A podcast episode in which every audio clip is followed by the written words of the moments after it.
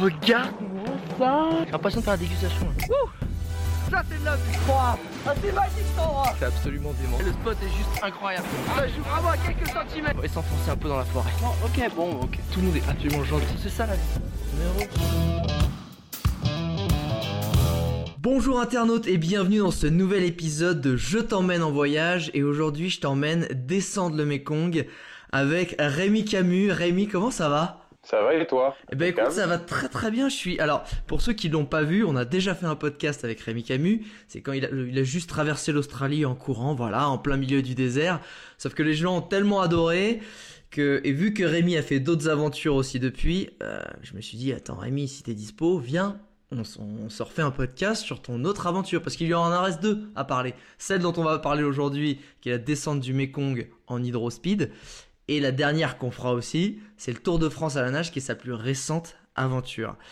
Mais la grosse question c'est qu'est-ce qui s'est passé Rémi entre le moment où tu as voulu courir à travers un désert en Australie et le moment où tu as voulu descendre un fleuve en hydrospeed? Parce que là c'est pas du tout le même truc. Ah, c'est une très bonne question. En fait, euh, l'Australie en plein désert, je me suis retrouvé confronté à boire mon urine pour pas mourir déshydraté, oh, euh, où tu dois, tu dois trouver une solution euh, par toi-même et il euh, n'y a pas de backup, il n'y a pas de médecin derrière, il n'y a pas une équipe de production ou de tournage qui est là pour t'assister. Et donc, je suis revenu en France avec, avec cette, cette thématique d'accès à l'eau. Et en fait, je me suis dit, si moi ça m'a affecté pendant 100 jours de course, il y a sûrement des personnes, c'est toute leur vie, qui doivent se battre pour avoir un accès à l'eau. Donc, je suis revenu en France, j'ai fait des conférences dans les écoles et puis en entreprise. Et puis je me suis dit, pourquoi pas pousser le bouchon, enfoncer le clou sur la thématique de l'eau. Donc euh, j'avais déjà fait quelque chose en courant, je trouvais que ça, je trouvais que ça aurait pu être dommage de poursuivre en courant. Euh, j'aimais bien nager. Et en fait, quand je dis que j'aimais bien nager, c'est que je savais, faire, je savais faire 25 mètres à la piscine, quoi, sans couler, quoi, à la surface, euh, normal. Ouais, enfin, vu comment t'as préparé ton, ton, ta traversée de l'Australie, je suis sûr qu'en en deux mois, tu savais faire 15 km dans l'eau, quoi. Même pas. Ah non, non, c'était, ça a été chaud. Ça a été chaud les marrons. Non, je savais pas nager. Je savais juste faire 25 mètres. Ah, t'étais vraiment, euh, vraiment limite niveau natation. Ah oui, j'étais, j'étais une quiche. oui, complètement. donc il a fallu apprendre, apprendre à nager. Et donc en fait, euh, je partais à la piscine tous les jours avec dans l'optique de, de, faire la descente du Mekong à la nage. Euh, et au début, c'était c'était une aventure à la nage pure, vraiment en crawl, euh, descendre le Mekong à la nage. Donc je me suis entraîné, j'ai de 25 mètres, je passe à 50, de 50 à 100 mètres, à 200 mètres.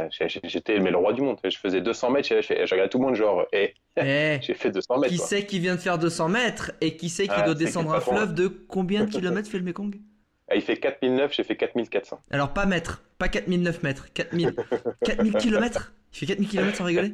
J'ai fait 4400, 4400 kilomètres. La vache et donc, euh, j'avais, toi, j'avais ça en tête. Donc, euh, je me suis euh, préparé. J'ai mis un an et quatre mois pour me préparer. Où de, je suis passé de 25 mètres à 10 km de nage tous les jours. À 10 km de nage tous les jours Alors, encore une fois, je rappelle pour ceux qui n'ont pas écouté le précédent podcast, Rémi, le jour où il a décidé, parce qu'il avait un job normal, de, de faire sa traversée de l'Australie, il s'est décidé de, bah, pour s'entraîner, vu que c'est quand même une grande, une grande distance, de faire 40 km tous les jours de course. Voilà, donc tous les jours, pendant 8 mois. Donc là, tu as fait la même chose, mais 10 km à la nage, qui te prenait combien de temps de faire 10 km à la nage? Oh, ça allait assez vite, je faisais ça en 3h30 à peu près. Mais, mais tu, tu faisais ça en deux fois ou en une fois?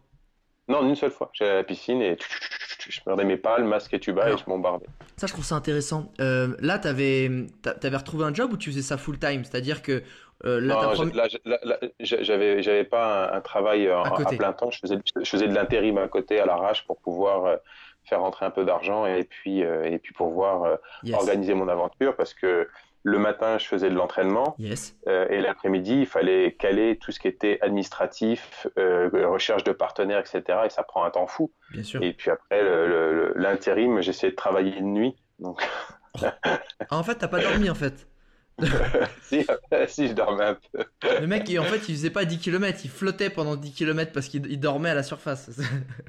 c'est ça, c'est ça. Je faisais juste des mouvements sans forcément penser à ce que je faisais. Et donc, j'ai fait ça pendant, euh, pendant un an et quatre mois. Et, ah, euh, c'est ce qui est intéressant parce qu'en fait, je connaissais pas du tout euh, cette, cette, discipline de nager. C'était vraiment pour moi quelque chose de, très nouveau. Mhm. Et puis, euh, à force d'aller à la piscine tous les jours, j'ai rencontré donc le, le maître nageur euh, qui m'explique. ouais, parce qu'à force, tu viens tous les jours. Mais qu'est-ce que tu fous là, faire 10 km mais c'est ça. Tu veux faire quoi, mon petit Rémi? Mais, qu'est-ce que tu fais là, toi? T'as besoin de parler? Tu veux un psychologue? Tu veux qu'on discute peut-être? C'est ça, bah viens, allez. Tout va très bien dans ma vie. Donc, du coup, le mec, il me dit, tu sais, tu devrais te renseigner pas très loin de de, Bourges, donc en, région centre, en plein milieu de la France. Il y a une autre petite ville qui s'appelle Châteauroux. Euh, et, il me dit, tu devrais aller dans cette ville parce qu'il y a un club de nage en eau vive. Donc pas un club de nage en eau libre. la, nage en eau libre est une discipline euh, olympique où on, peut nager entre 5, 10, 15, 20 km en eau libre, c'est-à-dire en océan, en open water, océan ou lac, etc. D'accord. Et là, c'est de la nage en eau vive, donc c'est de la descente de rivière, exactement comme le kayak, sauf qu'au lieu d'utiliser un kayak, on utilise un hydrospeed. Ah, alors qu'est-ce alors euh, qu'est-ce qu'un hydrospeed pour ceux qui savent pas? Donc un hydrospeed, c'est un flotteur en mousse où on, a la possibilité de mettre ses mains à l'intérieur pour être euh, protégé des impacts. Ça nous permet d'avoir une position allongée. On, on, utilise une combinaison avec des palmes, un gilet de sauvetage et un casque, et on descend les torrents la tête en avant, ce qui nous permet de slalomer et d'éviter euh, voilà, certains siphons, certains, certains rappels, certaines chutes d'eau, etc., et pour pouvoir descendre la rivière aisément. Oh, il y a une discipline comme ça Genre les mecs ils se disent Tu vois là, la cascade avec tous les rochers, viens on y va avec notre hydrospeed. Ah, mais carrément, carrément. Il y a... et, là, ah, euh, on, est en train de se... on est en train de se parler là en ce moment, et au même moment là, il y a le championnat du monde de nage en eau vive en Nouvelle-Zélande. Je devais y participer, je ne pouvais pas parce que j'avais du travail. Euh, et en ce moment, il y a le championnat du monde de nage en eau vive. Moi, j'ai participé au championnat du monde euh, de nage en eau vive au Guatemala en 2015. T'es sérieux? T'es en train de me dire qu'en gros, c'est des grosses eaux vives, donc des, espèces de gros torrents, des grosses rivières qui pulsent. Ça. Et le but, c'est d'arriver le premier en bas? Ah il y a plusieurs disciplines. Il y a ah. un truc qu'on appelle, qu'on appelle le border cross. Donc, c'est quatre personnes qui partent en même temps sur la ligne de départ avec des portes à passer comme le kayak. Et à chaque fois que tu passes, tu, si tu touches une porte, c'est deux secondes de pénalité. Si tu manques une porte, une porte, c'est 50 secondes de pénalité. Et les deux premiers qui passent la ligne d'arrivée sont qualifiés pour la suivante. les deux qui, sont, qui arrivent derniers sont éliminés. Et ainsi de suite. Et tu peux te mettre des euh, coups et tout Ouais, ouais, ouais, ouais, ouais c'est violent. Ah non, ça va Tu peux te bousculer ah et tout, c'est déconne ah, tu, tu, peux pousser, tu peux virer la personne derrière toi. Ah, c'est ça pour la blague, mais c'est violent ce truc. Ouais, c'est trop bien. Et tu peux. c'est génial. Attends, et, et qu'on comprenne bien en fait l'hydrospeed. Alors pour les gens, c'est comme un espèce de... Imagine un bobsleigh, tu vois l'avant d'un bobsleigh qui est un peu arrondi, que tu coupes, tu gardes que l'avant, tu peux mettre les mains dedans, c'est en mousse et, ça te permet de, flotter, c'est résistant. Et voilà, s'il y a un caillou, s'il y a un rocher, s'il y a une branche, eh ben, ça te permet de, de, te recroqueviller, en fait, de te protéger par rapport à ça. D'amortir le, choc. Voilà. D'amortir le choc. Effectivement, si tu te prends un tronc d'arbre, ça fera toujours un peu mal. Ouais, c'était ça. Dans la dent, tu vois, c'est moins bien. Voilà, c'est exactement. C'est la petite branche que tu te prends dans les dents. Voilà. Euh. Donc du coup, j'ai rencontré le club de nage en eau vive à Châteauroux et euh, je leur explique mon projet toute une soirée. Et euh, le responsable me regarde et il me dit tout simplement, mais tu sais Rémi, honnêtement, à faire ça, à descendre le Mekong à la nage pure, si tu pars du Tibet, tu vas avoir des torrents qui vont être classés 4, classés 5. Pour expliquer rapidement ce que c'est les classifications, on est entre 1 et 6. 1, c'est quelque chose de tout plat, un lac. Deux, il y a quelques vaguelettes. Trois, il y a un seuil à passer. Quatre, il y a des seuils à passer qui sont de plus en plus importants. Cinq, c'est ce qu'on appelle euh, une rivière où tu es engagé, c'est-à-dire si entre le point A et le point B de ta sortie, il y a 500 mètres à faire, tu ne peux pas t'arrêter avant. Il faut que tu fasses tout d'un trait parce qu'il n'y a aucune échappatoire. Donc c'est ce qu'on appelle un engagement. Et la classe 6, c'est un infrance, une chute d'eau qui fait 3-4 mètres. Et la réception, c'est par exemple des, rochers. On ne peut pas passer. Donc on est obligé de chanter et faire le tour. Donc voilà. Ça, c'est un classe 6, ça? Voilà, ça s'appelle les classifications de rivières. Non, mais non, le, classe 6, tu peux pas le faire en fait. Un classe 6, c'est ça Voilà, c'est ça. Ok. Voilà. classe 6, c'est interdit. Ça, c'est la classification de rivières en France. Le classe 6 aux États-Unis euh, est autorisé et après, ils ont l'infranchissable. C'est-à-dire, euh, ce que nous, on parle d'infran, eux, pour eux, c'est waouh, ça se fait quoi. ah, ok. Genre, tu mets un peu de mousse au fond de, de l'hydrospeed, euh, un peu plus, voilà quoi. Et pouf. Et ah, c'est bon, ça va, ça Infranchissable, c'est quand il n'y a pas d'eau et des, que des rochers, voilà. Voilà, c'est ça. C'est dangereux, quoi. Euh, sinon, tu, tu, tu, descends sur des, je sais pas, sur un trottoir, quoi. C'est pareil. Ah ouais. Donc, euh, donc, du coup, je leur explique un petit peu mon projet et ils m'expliquent que la partie haute sera forcément de la classe 4 ou de la classe 5 avec des gros rapides, des siphons, des marmites, donc c'est des formations euh, d'eau, avec des rappels, etc., qui peuvent être extrêmement dangereux et euh, qui peuvent te coller au fond. Donc ils m'ont dit, à mon avis, si tu fais ça à la nage pure, tu vas faire entre 200 et 300 mètres avant de mourir noyé. Et je fais, c'est vrai que c'est con. Sur ça 4400 fait, ça fait pas beaucoup. Ouais, ça fait un faux départ presque. tu vois, là, tu fais plouf et, et voilà, ah, et ça s'arrête. Ah, mais il n'est pas remonté le con. ah, voilà. Ah, ah, bah, c'était vraiment. Ah, bah, tout ça pour ça. Merci, bonsoir. il nous a vendu du rêve, le mec. Tu vois non, mais inintéressant. Donc, euh, c'est vrai que c'est c'est intéressant en fait de, de, réfléchir à ça. Je disais, 200 mètres, ça fait quand même peu sur une aventure, sachant que le but c'était vraiment de rencontrer la population locale et puis de partager avec eux et de comprendre leur euh, le mode de vie des, des autochtones euh, autour de l'eau. Donc, le, but c'était quand même de faire toute la rivière. Donc, ils m'ont dit, viens avec nous. On va samedi dans un bassin d'eau vive et tu vas voir ce que c'est. Et donc, euh, je suis arrivé avec eux le samedi, matin. samedi matin. On a fait une matinée d'eau vive. Euh, je suis resté deux heures et demie dans l'eau à faire le con avec un hydrospeed. Et ils m'ont dit, alors, t'en penses quoi? Je suis bah, c'est bon. On fait la descente du Mekong en hydrospeed. Ça me permettra d'avoir une visibilité et puis d'avoir un moyen de communication avec la population qui sera beaucoup plus facile parce que je serai hors de l'eau. Et c'est comme ça que ça a commencé.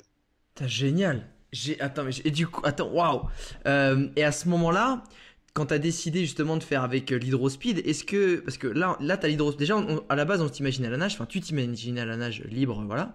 Tu avais ton hydrospeed. Mais vu que c'est une descente de 4000 km, est-ce que tu avais euh, une équipe avec toi ou est-ce que tu avais ton matos sur toi ou Qu'est-ce que tu avais Enfin, comment ça se passait en fait? Alors au tout début, vu que je voulais faire la nage pure, je voulais tracter une petite plateforme pour emmener mon matériel. Ouais, mais faut arrêter de tracter ça là. Là, tu n'importe quoi, ça va te traîner au fond là. Mais Rémi, mais même moi je le sais ça. Et même, ils m'ont dit, tu te rends compte si la plateforme te double dans un rapide et que la corde te passe au cours du cou c'est vrai que j'ai pas pensé à ça. Je bah oui. Donc du coup, on a, on a laissé tomber l'idée rapidement. Et donc on a construit un hydrospeed euh, sur mesure qui n'existe plus, qui n'existe pas. Il y en a qu'un seul dans le monde, c'est le mien, ah, euh, qui a été conçu exprès pour ça. Donc il y a des, on, a, on a fait un caisson, enfin un hydrospeed en mousse avec des caissons en Kevlar carbone euh, à l'avant, à l'arrière, étanches pour emmener mon matériel. Donc j'avais donc euh, mon ah, ordinateur portable. C'est dans. T'es sérieux que c'est dans ton hydrospeed ah, T'avais des, caisses, des, caisses de rangement euh, imperméables et super résistantes. je, t'enverrai une photo, tu verras à quoi ça ressemble, c'est assez drôle. Attends, le mec il a sa petite caravane hydrospeed, enfin le mec s'est pimpé le. Et, regarde, attends, bouge pas. Ah, je tire et j'ai même, tu vois, mon sac qui est là, mon sac jaune, tu vois. Ah, énorme. C'est un, c'est un sac étanche et c'est le sac qui a descendu de mes comptes. Alors, je, on mettra une photo, on mettra des photos pour que, les gens se représentent, mais c'est un espèce de bah, c'est un gros sac étanche que tu utilises pour la plongée sous-marine par exemple, qui en fait tu le roules, tu enroules le haut pour être sûr que, que l'eau rentre pas. Et euh, ah donc ouais, t'avais donc t'étais en autonomie alors? Voilà, donc j'avais mon sac à dos dans, sur le dos qui faisait environ 5-6 kilos, où euh, j'emmenais vraiment à l'intérieur tout ce qui était fragile, mon ordinateur, disque dur externe, euh, panneau solaire, etc. Panneau solaire dans l'eau? Panneau solaire, il était, il était fixé en fait sur le dessus de, l'hydrospeed. On avait conçu un, on avait fixé un panneau solaire avec, il était connecté directement avec une batterie tampon à l'intérieur du de l'hydrospeed. Sérieux? Non, non, je te ferai voir. C'était super joli, ouais. C'était très. Ah, j'imagine que c'est super. Mais attends, mais ça court-circuite pas Je sais pas. Enfin, non, je. Ah non, non, non, non, C'était, c'était les, les panneaux solaires qui ont été développés pour le, tout ce qui était le notice, mais en fait, ah, c'est euh, des panneaux solaires qu'on met au niveau des, au niveau des coques des bateaux pour pouvoir optimiser la surface, euh, la surface entre guillemets des, des bateaux pour euh, optimiser. Bah voilà, ça serait quand même stupide d'avoir des panneaux solaires euh, posés un peu n'importe où alors que tu as toute la coque qui te permet de, d'avoir euh, une, certaine visibilité et puis t'optimises à mort. Quoi. Le soleil tape dessus, donc c'était parfait. donc, attends, euh, et alors, au-delà de faire un truc super stylé et euh, super intelligent, est-ce que ça rechargeait vraiment? Est-ce que ça marchait? Oui, oui, ah vraiment. Ah, il déboîtait, bah oui, oui, c'était ah, génial. Le mec, il se recharge son petit laptop dans l'eau en hydrospeed.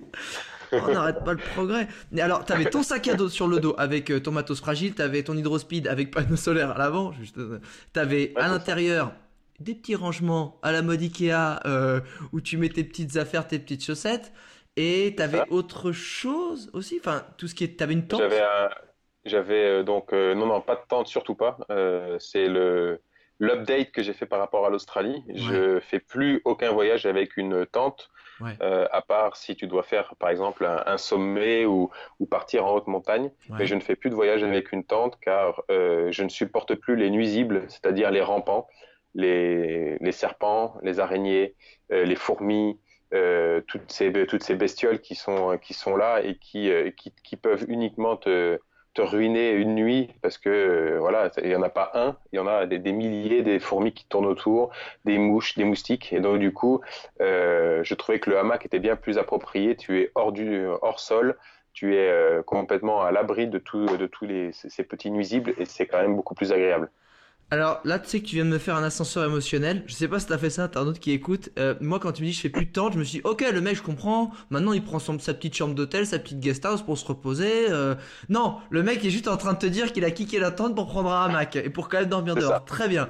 Et on est, d'accord que du coup, je vois un peu le genre de choses que c'est, mais c'est ton hamac et tu as aussi une moustiquaire qui te recouvre et une bâche par-dessus en cas de pluie, c'est ça. C'est vraiment les J'ai une moustiquaire, moustiquaire intégrée avec une bâche par-dessus, donc ça c'est quand même très, très appréciable et puis ça te permet voilà, d'être d'être autonome et de pas avoir en plus de ça à transporter un matelas. Euh, le fait d'avoir ton hamac, euh, clairement, clairement. t'as pas, besoin d'emmener de matelas, donc c'est quand même très appréciable. La seule chose qu'il faut en plus emmener, c'est un petit radiant. En fait, ce qu'on explique, c'est que la, meilleure isolation au monde, c'est l'air. L'air qui est donc euh, euh, immobile. Et donc, euh, lorsque tu es toi en contact avec le, dessous de ton hamac, il n'y a pas d'air qui circule entre toi et ton hamac. Et donc, il, peut, il peut faire 20 degrés la nuit. Tu vas te geler le cul parce que le vent va passer en dessous. Alors que si tu mets un petit radiant, c'est-à-dire même un, matelas de sol, hein, par exemple, pour euh, ah euh, de camping, un truc tout simple, et eh ben, tu vas avoir une couche d'air qui va être entre toi et le hamac, et donc tu n'auras pas ah donc c'est ok très bien mais ça c'est super important tu vois de ça m'était déjà arrivé je, me demandais pourquoi j'avais pris un super duvet euh, une bonne tente et je m'étais gelé les fesses en, forêt bah, parce que j'avais un tapis de sol merdique euh, quasiment à même le sol. Ok donc toujours avoir cette, épaisseur. tu peux avoir par exemple je sais pas, le meilleur euh, duvet au monde, si tu t'allonges par terre sur le sol, tu vas avoir la conduction, c'est-à-dire euh, la différence entre le sol et toi. Donc, euh, tu vas avoir un contact direct. direct. Et vu qu'il n'y a pas de couche d'air qui, qui, te sépare entre le sol et toi, vu que toi, tu as 37 degrés et que le sol, il est à 0 degré, par exemple, et que la surface est immense, avant que toi, tu arrives à chauffer le sol. Ouais, ok. c'est lui qui va gagner. C'est lui qui va gagner, à mon avis. Et donc, du coup, tu as froid. Et alors, ok. Là, j'ai compris déjà pas mal de choses sur ton setup. Maintenant, est-ce qu'avant qu'on rentre dans l'aventure au quotidien, pour que je comprenne bien comment ça se passe, tu sors de l'eau, tu t'as pas à manger. Comment tu fais? Comment tu choisissais tes lieux pour t'arrêter? Euh, Tu avais un petit peu d'argent sur toi? Euh, Comment ça se passe Ou t'avais une équipe qui, qui, te retrouvait ou alors, il n'y avait pas d'équipe, il n'y avait pas d'assistant, j'étais tout seul. Euh, j'avais un peu d'argent sur moi au cas où, bien entendu, pour pouvoir acheter un peu de nourriture perdu au milieu de nulle part quand je me retrouvais vraiment confronté euh, à, devoir manger euh, ce que je pouvais trouver dans les supermarchés s'il n'y avait rien d'autre. j'avais un gros filet que j'avais récupéré au bord du Mékong que je plaçais avec un. Donc, je, taillais un bambou d'environ 2 mètres 50, 3 mètres. J'enfilais le filet, j'enfilais le filet. C'est pas facile à dire. Ah, c'est pas évident. Donc j'enfilais le filet à l'intérieur, que je laissais, que je lestais avec des pierres au niveau du, euh, en bas du filet, que je mettais en plein milieu euh, de la rivière pour capter les poissons euh, qui descendent et les, et les avoir emprisonnés à l'intérieur du filet. Ça me faisait à manger pour le lendemain. Et donc ça, je les mettais à l'intérieur de mon hydrospeed avec de l'eau. Et donc comme ça, j'avais mes poissons qui étaient encore vivants et qui, des, des fois, hein, j'en ai eu quelques fois qui étaient morts, mais des fois je, je les récupérais, ils étaient encore vivants, et je les mettais dans mon flotteur et ils restaient vivants toute la journée.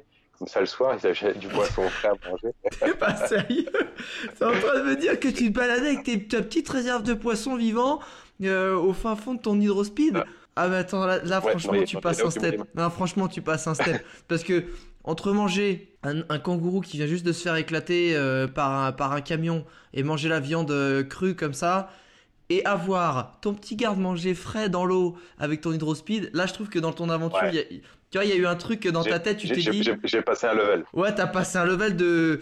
Tu vois, de, confort gustatif, je pense, qui, qui n'est pas négligeable. Non, mais complètement. C'est très important.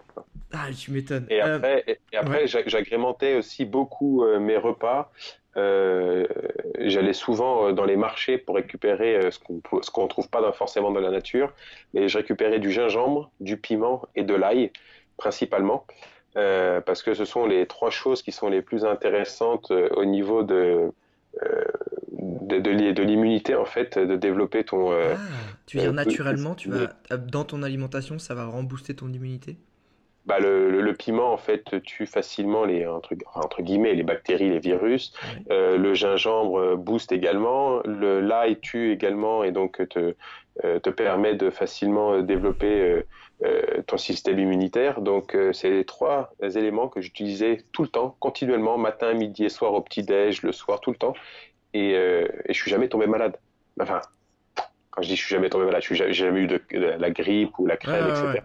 On en reparlera, ça c'était une question que, je voudrais te poser après, parce que là, après la, après la descente. Mais ok, super intéressant, c'est-à-dire que si tu es au fin fond de nulle part, euh, peu importe le pays, si tu arrives à trouver un peu d'ail, de gingembre et de, et de piment, ça va pas t'empêcher d'être malade, mais ça va t'aider à booster un peu ton corps, à lui donner les bonnes choses pour, euh, pour stimuler son, son, système immunitaire. Très bon à savoir.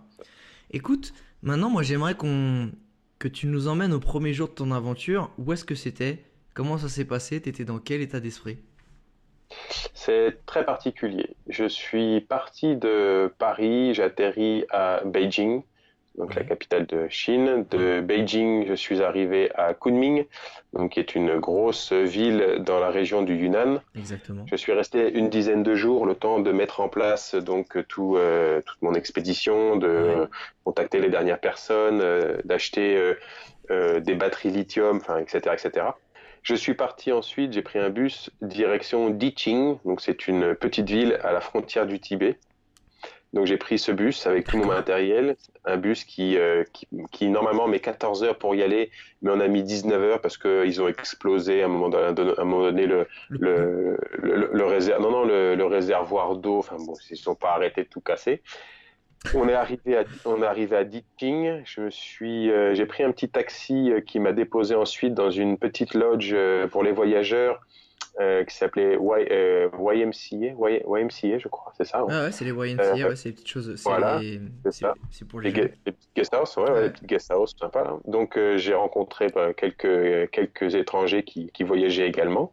Donc chacun prenait après sa route différemment. On était en Chine, mais pas pour les mêmes raisons. Et je suis resté trois petits, trois petits jours dans cette guest house et ensuite j'ai repris un autre bus pour aller donc euh, à la frontière du Tibet. Et c'est pour ça que depuis le début, j'explique bien que je n'ai pas fait la totalité du Mekong parce que pour pouvoir rentrer euh, et passer le Mekong au Tibet, il faut avoir plusieurs autorisations. Il faut avoir donc le visa chinois. il faut avoir un permis pour rentrer sur la capitale tibétaine Lhasa. Il faut avoir un permis pour rentrer dans ce qu'ils appellent les restricted area.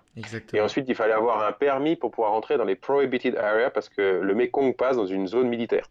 Donc, je trouvais que je nageais bien, mais pas aussi, aussi vite qu'une balle de Kalachnikov. Donc, j'ai dit, voilà, non, moins bien. Donc, euh, je dis pour, pour, pour, euh, pour, ma sécurité, on va commencer à la frontière du Tibet et de la Chine.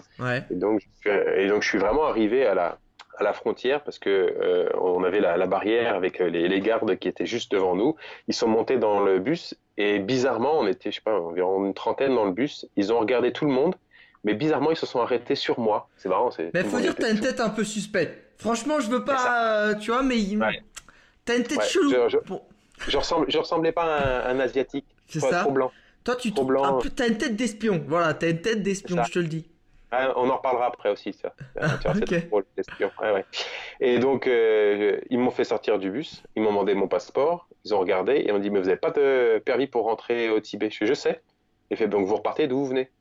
Je dis Oui, vous inquiétez pas. Et donc, euh, ils m'ont invité à remonter dans le bus et je fais Non, non, c'est bon, moi je repars à pied.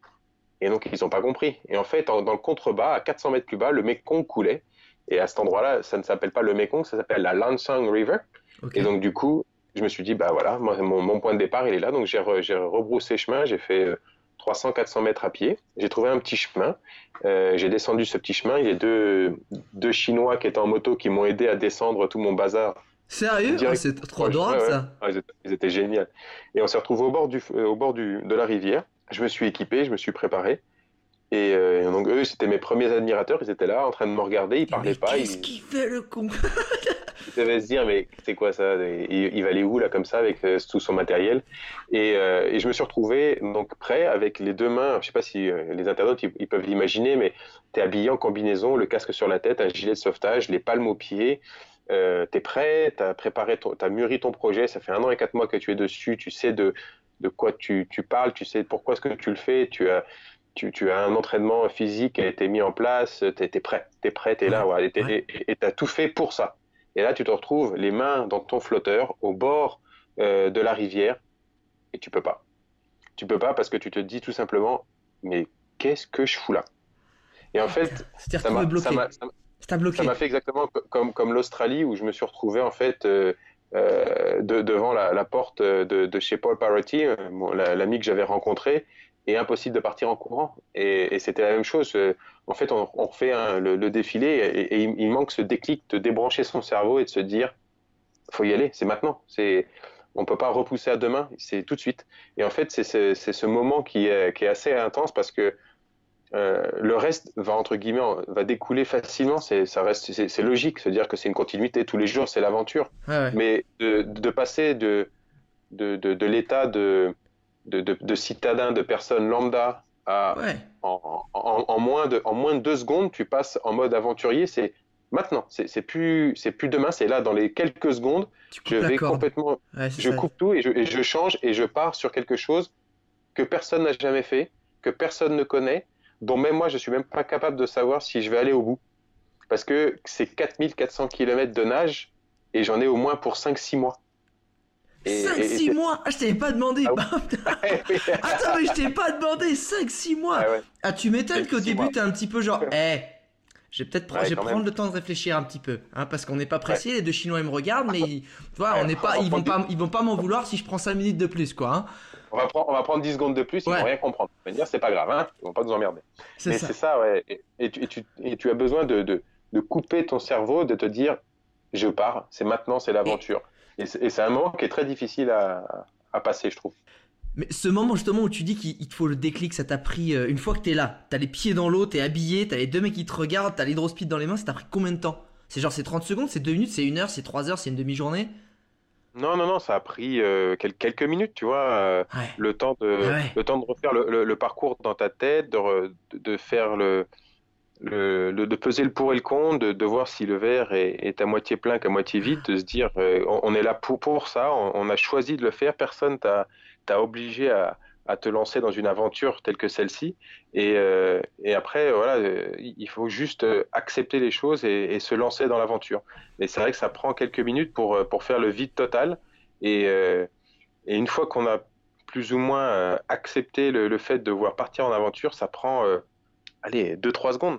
Juste le temps de, de jeter. Et une fois qu'on est, qu'on est parti, c'est ça coupe d'un coup. C'est, euh, on, on, enfin, on est dedans tout de suite. Là, ton cerveau switch, il se met en mode survie, il se met en mode euh, faut atteindre l'objectif. Ça. Par contre, euh, le, le, le, fait de se lancer, mais j'ai toujours trouvé ça extrêmement difficile, que ça soit pour l'Australie, par exemple, lorsque je me, je me suis lancé en, en, ayant en tête, mais putain, faut que je fasse 5400 km en courant. Mais qu'est-ce que, qu'est-ce que j'ai décidé de faire ça? Et là, je me retrouve au bord du Mekong, j'ai putain, faut que je fasse 4400 km en hydrospeed. C'est pas possible. Et quand on, quand on parlera la prochaine fois du Tour de France à nage, c'était pareil. À Dunkerque, putain, il faut que je fasse 2650 km de nage. Là, et c'est pas demain, c'est maintenant. Et ça a toujours été très difficile. Mais tu vois, ça c'est un truc, je trouve ça extraordinaire que tu partages ça, parce que on se dit toujours, euh, des mecs comme Rémi, ils ont préparé ça pendant un an et demi, c'est, voilà, leur mental c'est d'acier, il, il, est super, enfin t'as une volonté de faire, t'as une régularité pas possible, tu t'entraînes, t'es prêt, etc. Mais que malgré ça, ça reste humain et en fait c'est je trouve que ça rend les choses vachement accessibles dans le sens où malgré toute la préparation que tu as fait le niveau physique que tu as et ben le jour J tu as quand même cette appréhension que tout le monde peut avoir et que finalement ben toi tu l'as tu, tu, vas au-delà de cette appréhension, mais ça veut dire que tout le monde peut le faire en fait. dire, c'est ça, on, on, est face aux mêmes barrières et qu'à chaque fois, tu vois, et pourtant c'est pas ta première aventure, et tu dis qu'à chaque fois tu fais face à cette nouvelle barrière et tu la franchis, ça veut dire que tout le monde peut à chaque fois franchir cette barrière à son niveau. Je, je le dis, et ça, je le dis à chaque fois, euh, à chacun son Everest, ça c'est une chose. Chaque personne euh, peut, faire de, peut faire des grandes choses, euh, pas forcément les mêmes en fonction des capacités physiques, financières, mentale, peu importe la raison, mais à chacun son Everest. Et puis ensuite, on a tous cette capacité de, de, se dépasser. Euh, moi, j'arrête pas de le répéter quand je fais des conférences dans les écoles et en entreprise sur le dépassement de soi, sur euh, oser les choses, oser c'est gagner. Et euh, j'arrête pas de leur dire, vous savez, hein, la seule barrière que vous avez, c'est bête, hein, je fais que répéter ce que plein de personnes n'arrêtent pas de dire, mais que personne ne met en place, personne ne met en pratique. Mais la seule limite que l'on a, elle est dans ta tête et c'est toi qui te l'impose. Il faut juste se dire, bon, je me lance et c'est parti. La problématique de la France, et là, bon, après, on rentre dans un autre débat, mais très rapidement, la problématique de la France, c'est qu'on juge très facilement les gens sur leurs échecs. Quand tu fais, quand as un échec, on dit ah t'es un loser, t'es nul, euh, t'as pas réussi. Mais je trouve que c'est tellement gratifiant la personne qui se lance dans un business, euh, un business projet, peu importe lequel, et il a tout fait. Il a marné, il a essayé, il a essayé, il a essayé, et malheureusement, putain, ça, ça a capoté, ça n'a pas fonctionné. Mais à la fin, le mec, il s'est posé les bonnes questions, il s'est dit je sais pourquoi, euh, j'ai pas ciblé ma bonne clientèle, mon produit était à chier, euh, marketing pas bon, peu importe la raison, mais il a ciblé son problème. Ben pour moi, c'est pas quelqu'un qui, qui est tombé, il a juste grandi, il a appris, et en fait dans la vie, c'est soit on gagne, soit on apprend, mais on perd jamais. Et c'est la, la, même chose pour plein de choses. Et, euh, et, et, après, en revenant, pour revenir un peu aux expéditions, c'est un peu la même chose. Tu disais, ça, ça reste quelque chose de tout à fait humain oui, ça reste humain. J'ai pleuré quand j'étais en Australie parce que j'ai eu peur de mourir et je me suis posé la question qu'est-ce que je fous là? J'ai pleuré sur le Mékong. On va en revenir juste après, un peu plus loin dans l'aventure. Je vais vous expliquer pourquoi j'en ai pleuré. Euh, j'ai pleuré quand j'ai fait le Tour de France à la nage parce que j'en pouvais plus physiquement et mentalement, mais ça reste humain. Et euh, j'ai pleuré souvent lorsque je suis arrivé à la fin de mes expéditions. J'ai pleuré quand j'ai fini l'Australie, de joie, de tristesse j'ai fini, j'ai pleuré quand j'ai fini le Mekong de joie et de tristesse parce que putain l'aventure elle est finie et, c'est beau et c'est triste à la fois. Et j'ai pleuré quand je suis arrivé, quand j'ai fini le Tour de France à la nage. Donc euh, ça reste humain et, tout le monde est capable de faire de grandes choses. Il faut juste se donner les moyens de, les, accomplir tout simplement. Je suis euh, on ne peut plus d'accord avec toi. C'est quelque chose que je répète souvent et de la, bouche de quelqu'un d'autre qui, fait des choses extraordinaires, c'est encore plus euh, de véracité. Mais l'échec en France est mal perçu, alors que par exemple, alors c'est pas un, pays que j'admire du tout, mais les États-Unis, c'est tu vas tu vas essayer, tu as un échec, et ben l'échec c'est juste un pas de plus vers le succès en fait. C'est tu as fait une des solutions qui n'est pas la bonne et donc petit à petit tu te rapproches de ton but parce que tu as appris. Et voilà, les gens ils admirent tous euh, genre Steve Jobs, les mecs comme GoPro, etc. Ben en fait, il faut savoir que c'est des mecs qui se sont plantés, mais GoPro, il a fait, je crois, 7 boîtes, dont 3 qui ont à peine duré plus d'un mois qui ont fait faillite avant qu'ils réussissent. Donc, euh, en fait, ceux qui réussissent, c'est toujours ceux qui ont beaucoup échoué, mais qui n'ont jamais abandonné. Et je pense que quand tu fais ce genre d'aventure, toi, l'idée, c'est pas de dire, bah, il y a peut-être des jours où une compte, voilà, as, ça a été dur, tu as fait une contre-performance, mais tu t'es pas arrêté, en fait, et tu as quand même repris le lendemain. Et, c'est ça qui est vraiment. Euh, pour moi, c'est ça qui est essentiel, et je, suis, je suis 100% d'accord avec ce que tu viens de dire. Et, et j'adore la phrase que je la, je la dis régulièrement soit on gagne, soit on apprend. Et ça, c'est important. Alors, une fois que tu es dans l'eau, une fois que tu es dans l'eau, là, tu viens de te jeter, tu as passé cette barrière. Là, il y a le courant, parce que c'est le Mekong, mon pote. Enfin, je veux dire, en plus, le Mekong, alors je savais pas, il prend en fait ses sources au Tibet, c'est ça? Alors, il prend pas sa source au Tibet, il prend sa, source dans une petite région, non, non, qui est juste, oui, en Himalaya, mais juste au-dessus, dans une autre région euh, de, la Chine. Donc, il parcourt quelques, quelques, euh, avec une petite centaine de kilomètres sur, dans cette région. J'ai plus le nom, je crois que c'est le Sichuan, mais je ne veux pas dire une bêtise, c'est pour ah ça. Et ensuite, il traverse le Tibet. Et une fois qu'il sort du Tibet, il passe dans ce qu'on appelle le Yunnan. Et ensuite, une fois qu'il a terminé le Yunnan, on va aller à la frontière entre le Laos et la Birmanie. Ensuite, le Laos et la Thaïlande. Après Thaïlande, Laos, en Cambodge et Vietnam. Wow. Et une fois que tu es rentré, tout de suite, c'est il y a du courant. Tu te sentais comment? Parce que, en fait, c'est bizarre. Je pense que, je sais pas toi, internaute, mais moi, l'image que j'ai du Mekong, bon, je l'ai déjà vu plusieurs fois. Et, pour le coup, du coup, mais j'imagine que sur 4500 km, c'est pas toujours la même, le même aspect qu'il a, mais c'est une eau marron où il y a des trucs qui flottent, où vu que bah il y a pas mal de grosses villes quand même qui sont sur le bord du Mekong, c'est ultra pollué. Euh, moi je me jette là-dedans, j'ai l'impression qu'il y a des poissons énormes qui vont venir me becter, je vais me prendre des troncs d'arbres, je vais me prendre des trucs. Tu vois, tu rentres dans l'eau là, t'as passé la barrière, qu'est-ce qui se passe? pour, pour, pour, pour, décrire le Mekong, euh, au Tibet, on est sur des montagnes qui sont euh, euh, très abruptes, certaines sont recouvertes de neige au niveau du sommet. Euh, il y a très peu de végétation parce que ce sont de la pierre qui est très friable sur les côtés. Le Mekong, qui, qui ne s'appelle pas Mekong à ce moment-là, s'appelle la Lansang River, fait environ euh, entre 20 et 25 mètres de large. Ah d'accord, c'est pas... Ah c'est une rivière, vraiment oui, oui, oui, oui. C'est un, une rivière qui descend extrêmement vite. Tu peux faire du 25-30 km/h facilement sans, sans palmer. Hein. On est bien.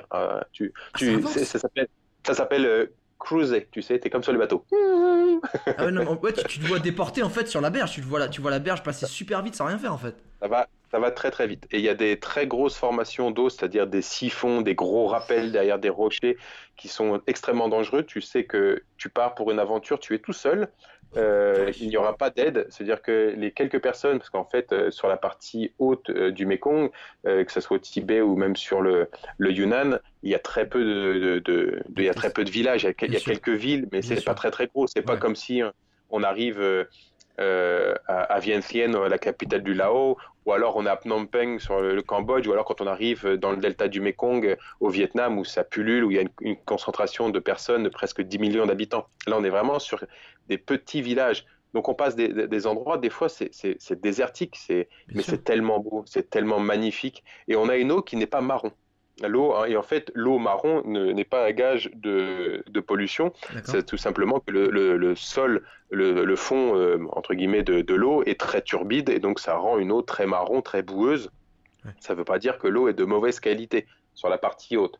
Mais malheureusement, 70 millions de personnes bordent le fleuve et les 70 millions de personnes déversent continuellement leurs déchets dans le fleuve, faute d'éducation, faute d'infrastructures et on peut pas leur en vouloir euh, de tout ça parce que bah, voilà la plupart euh, la plupart de ces gens ils sont ils ont autre chose comme préoccupation c'est-à-dire moi j'ai besoin de vivre enfin ou de survivre plutôt et m'occuper de, de l'environnement et de la pollution c'est pas forcément ce qui m'intéresse le plus. Oui puis je pense que il y, y, a un truc qui a changé très très vite en l'espace de 40-50 ans c'est que les gens ils ont toujours rejeté leurs déchets dans le Mekong sauf qu'avant c'était des choses organiques des choses naturelles que ce soit des déchets de légumes des choses comme ça, et qu'aujourd'hui, bah, il y a les produits chimiques qui ont fait l'entrée dans les, matériaux plastiques qui ont fait l'entrée dans nos vies. Donc eux, ils ont juste gardé des gestes ancestraux, sauf qu'aujourd'hui, ben ça nous tue. Donc il y a aussi ça aussi qui est très compliqué à faire changer. Très compliqué. Oui, mais ça, reste sur l'éducation, malheureusement. Bien sûr. Il y, a, un gros, un gros, gros truc à faire là-dessus. Donc, euh, le Mekong est, très majestueux au début et après, forcément, il s'élargit, s'élargit, s'élargit. Donc, on commence à avoir des, bras de presque 1 ou 2 km de large. On a l'impression que c'est gigantesque. Donc euh, la partie haute en Chine euh, est très impressionnante parce qu'on passe des barrages hydroélectriques très très gros. Hein, mais, eh, gigantesque. Ah, mais c'est-à-dire que là, tu dois euh, sortir, tu dois, tu dois passer là. La... Ah oui, oui, ouais. ah, bien sûr, bien Puis tu dois vachement anticiper euh, parce que ça, je crois que l'inertie, elle est énorme en fait, tu, pour, pour passer. Enfin, ça, ça, t'absorbe. Euh, non, non, non, non, ça, non, non, non, non, absorbe. Non, non, parce qu'en fait, ah, je pensais. Le, barrage, il n'y a pas des lâchers d'eau, c'est pas du tout, c'est juste des turbines qui sont, qui sont actives avec, des, avec un système de, de, de pression sur, sur les turbines avec la partie haute et la partie basse. Donc, on n'est pas attiré vers le, vers le barrage. Mais par contre, tu vois, petite anecdote, je suis arrivé sur le troisième plus gros barrage au monde qui s'appelle Wang. Donc c'est un barrage qui fait 1,5 km de large, euh, qui, fait plusieurs euh, dizaines de mètres de hauteur, je crois que c'est 185 mètres de haut, euh, plusieurs dizaines de mètres d'épais à la base, enfin, c'est un monstre. Le bassin de rétention d'eau fait 182 km derrière. Enfin, c'est pas un, ah, truc de rétention qui fait 182 km, ah ouais. Ouais, ouais, ouais, c'est pas un petit truc, tu vois, c'est un, beau bassin, quoi. Et, et, je suis arrivé donc très très proche du barrage. Et au loin, je voyais qu'il y avait deux mecs qui me regardaient avec des costumes blancs, là, avec des petites cravates. Je dis, qu'est-ce qu'ils veulent Et, à mon avis, tu commences à avoir un point rouge sur le front, c'est ça? Non, non, non, non. Là, je fais. Mais, euh, mais c'est marrant parce qu'il n'y a que moi. Donc, à mon avis, c'est moi qui regarde. Donc, je me suis approché tout doucement. Hop, ils sont arrivés au bord de l'eau. Ils m'ont regardé, ils me fait passeport. Donc, je leur sors mon passeport. Et là, le mec, il sort de l'eau, passeport. Ouais, bah, deux secondes. Enfin, là, je me sèche quand même. Ouais, ouais. Ouais, je fais ah, ni hao, ni hao. Hein, bon, ne vous inquiétez pas. Donc, je leur donne mon passeport. Je me dirige plus vers euh, euh, le, le, barrage. Et donc là, il y a six militaires qui sortent avec six kalachnikovs et ils me pointent les kalachnikovs sur moi. Et donc là, je les regarde et je leur dis en anglais, please don't shoot. Euh, et la seule chose que je savais dire en, en, chinois, c'était Fago. Je suis français. Donc, j'ai Fago, Fago. Et ils me regardaient avec des grands yeux. Et heureusement, l'un d'entre eux avait un téléphone, un smartphone avec Google Traduction. Donc là, c'est juste euh, exceptionnel. Donc là, je dis merci la technologie quand même. et donc le mec, le mec qui commence à pianoter. Bonjour, vous êtes entré dans une zone militaire. Vous ne devriez pas être là. Vous n'auriez même pas dû voir ce que vous venez de voir. Vous devez repartir d'où vous, vous, venez. Donc là, je lui dis, euh, je l'écris sur le téléphone. Je fais, bah, désolé, voilà. je fais, mais je ne peux pas revenir d'où je viens. Je, je, viens de faire presque 500 km de nage je peux pas revenir en marche arrière. Ça, pousse hein, avant, hein. il, y a, du courant quand même. Hein. Contre-courant, c'est chiant, c'est pas la bonne tactique. J'y arrive pas. Je, je n'ai que des palmes, je n'ai pas un moteur. Donc, euh, on essaye de communiquer. Euh, en attendant, il y en a un autre des, soldats qui appelle euh, une personne. Une voiture arrive avec un gradé à bord. Le monsieur commence à me parler, je comprends pas grand-chose. il prend le téléphone et il appelle une personne. Et il me donne le téléphone, il fait English. Donc je parle, je fais oui. Donc je commence à parler en anglais. Elle s'appelait Jenny. Elle fait bonjour, je travaille pour la direction du barrage. Quelles sont vos intentions, s'il vous plaît? Et donc je lui dis en anglais ah, I just want to go over the dam and carry on my journey. Et en fait, la traduction de ça en chinois, ça voulait sûrement dire je voulais passer le barrage, mais pas le passer dans le sens le contourner, mais le passer. Et donc, elle m'a répondu, mais euh, on ne peut pas passer le barrage, c'est pas possible, c'est haut c'est grand quand même. Et je lui ai dit, non, vous n'avez pas compris. Mon but, c'est pas de faire une chute libre de 180 mètres. Hein.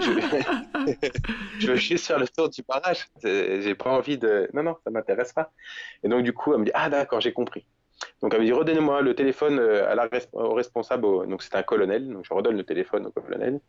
Monsieur lui parle quelques instants, il raccroche et il me regarde et il me, il me pointe mes affaires et il me dit à moi aussi, hop, dans la voiture. Donc, je monte dans leur petit van et moi, pour moi, j'étais, je partais en prison, quoi, parce qu'on était euh, dans une zone militaire, interdite. Je pensais tout simplement à, la restriction qu'on pouvait avoir, nous, en France, si tu rentrais dans une zone militaire, de ce que tu pouvais euh, avoir comme problématique. Je me dis, ben voilà, c'est fini, quoi. Je vais en prison, quoi. Ouais, Surtout que là-bas, euh, ça blague pas.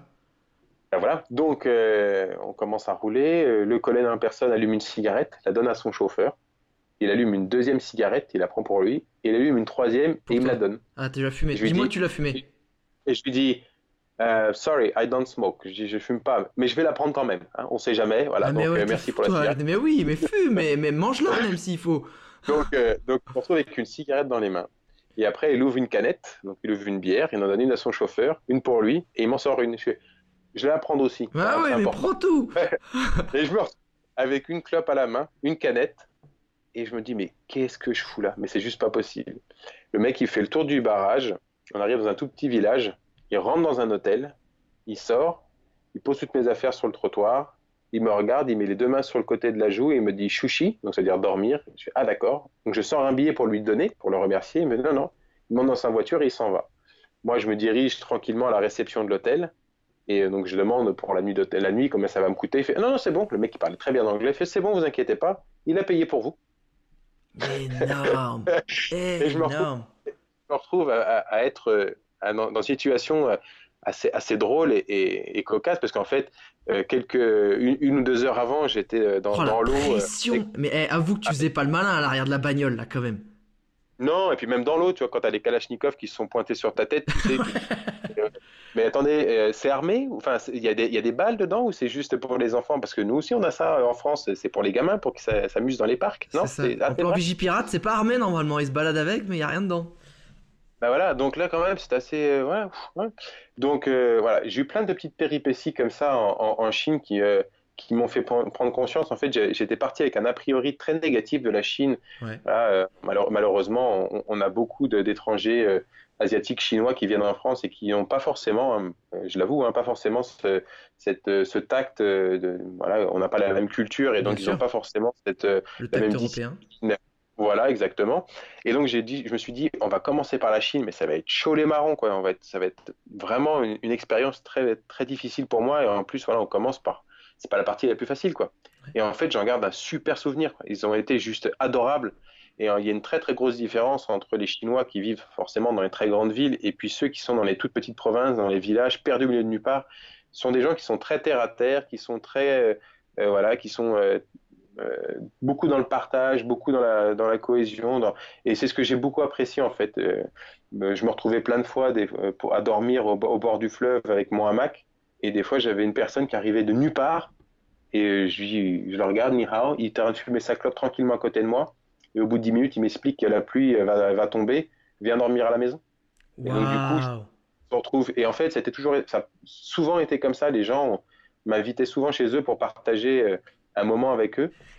Chose qui a été très intéressante sur le partage, parce que le but c'était vraiment de comprendre le mode de vie des gens autour de l'eau. Bien sûr. Mais chose qui a été également euh, très très difficile à gérer parce qu'en fait, quand on vient de se faire 13, 14 heures de, de palmage dans la journée eh, et que on est extrêmement fatigué et que la seule chose que tu veux, c'est mettre ton hamac, faire ton feu, manger ton poisson que tu viens choper et puis euh, tranquillement t'allonger. Et là, tu te retrouves avec un mec qui vient à côté de toi et qui t'invite chez lui. Et donc, tu te retrouves à aller chez lui et la seule chose que tu veux, c'est manger, aller dormir. Sauf que lui, il t'invite chez lui et il sait pas qui tu es, il comprend pas ta démarche et pourquoi est-ce que tu es là. Et donc, du coup, il faut parler, et, je ne parle pas chinois, euh, je ne parle, pas aucune langue des pays que j'ai pu traverser. Donc il a fallu dessiner avec du charbon bois au sol pour comprendre, leur, expliquer d'où je venais, etc., etc.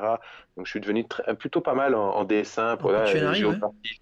Ouais, extra, extra, Et, et, ça te prend un temps fou et surtout ça te prend une énergie qui est juste énormissime de devoir expliquer aux gens euh, quel, est ton, quel est ton but, pourquoi est-ce que tu fais ça? Ce sont des choses que tu n'as pas forcément l'habitude de faire et, euh, et, et, tu as l'épuisement physique, mais tu as également cet épuisement mental de devoir parler aux gens, de devoir partager les choses, alors que la seule chose que tu veux, c'est te coucher et dormir. Quoi. Ouais, c'est pas comme si tu étais en mode soirée, allez salut, on va rencontrer des gens, c'est là, tu es complètement HS et, et il faut retrouver l'énergie mentale de, de, de, donner autant que les gens sont en train de te donner parce qu'ils sont en train de t'accueillir et ça va pas être facile.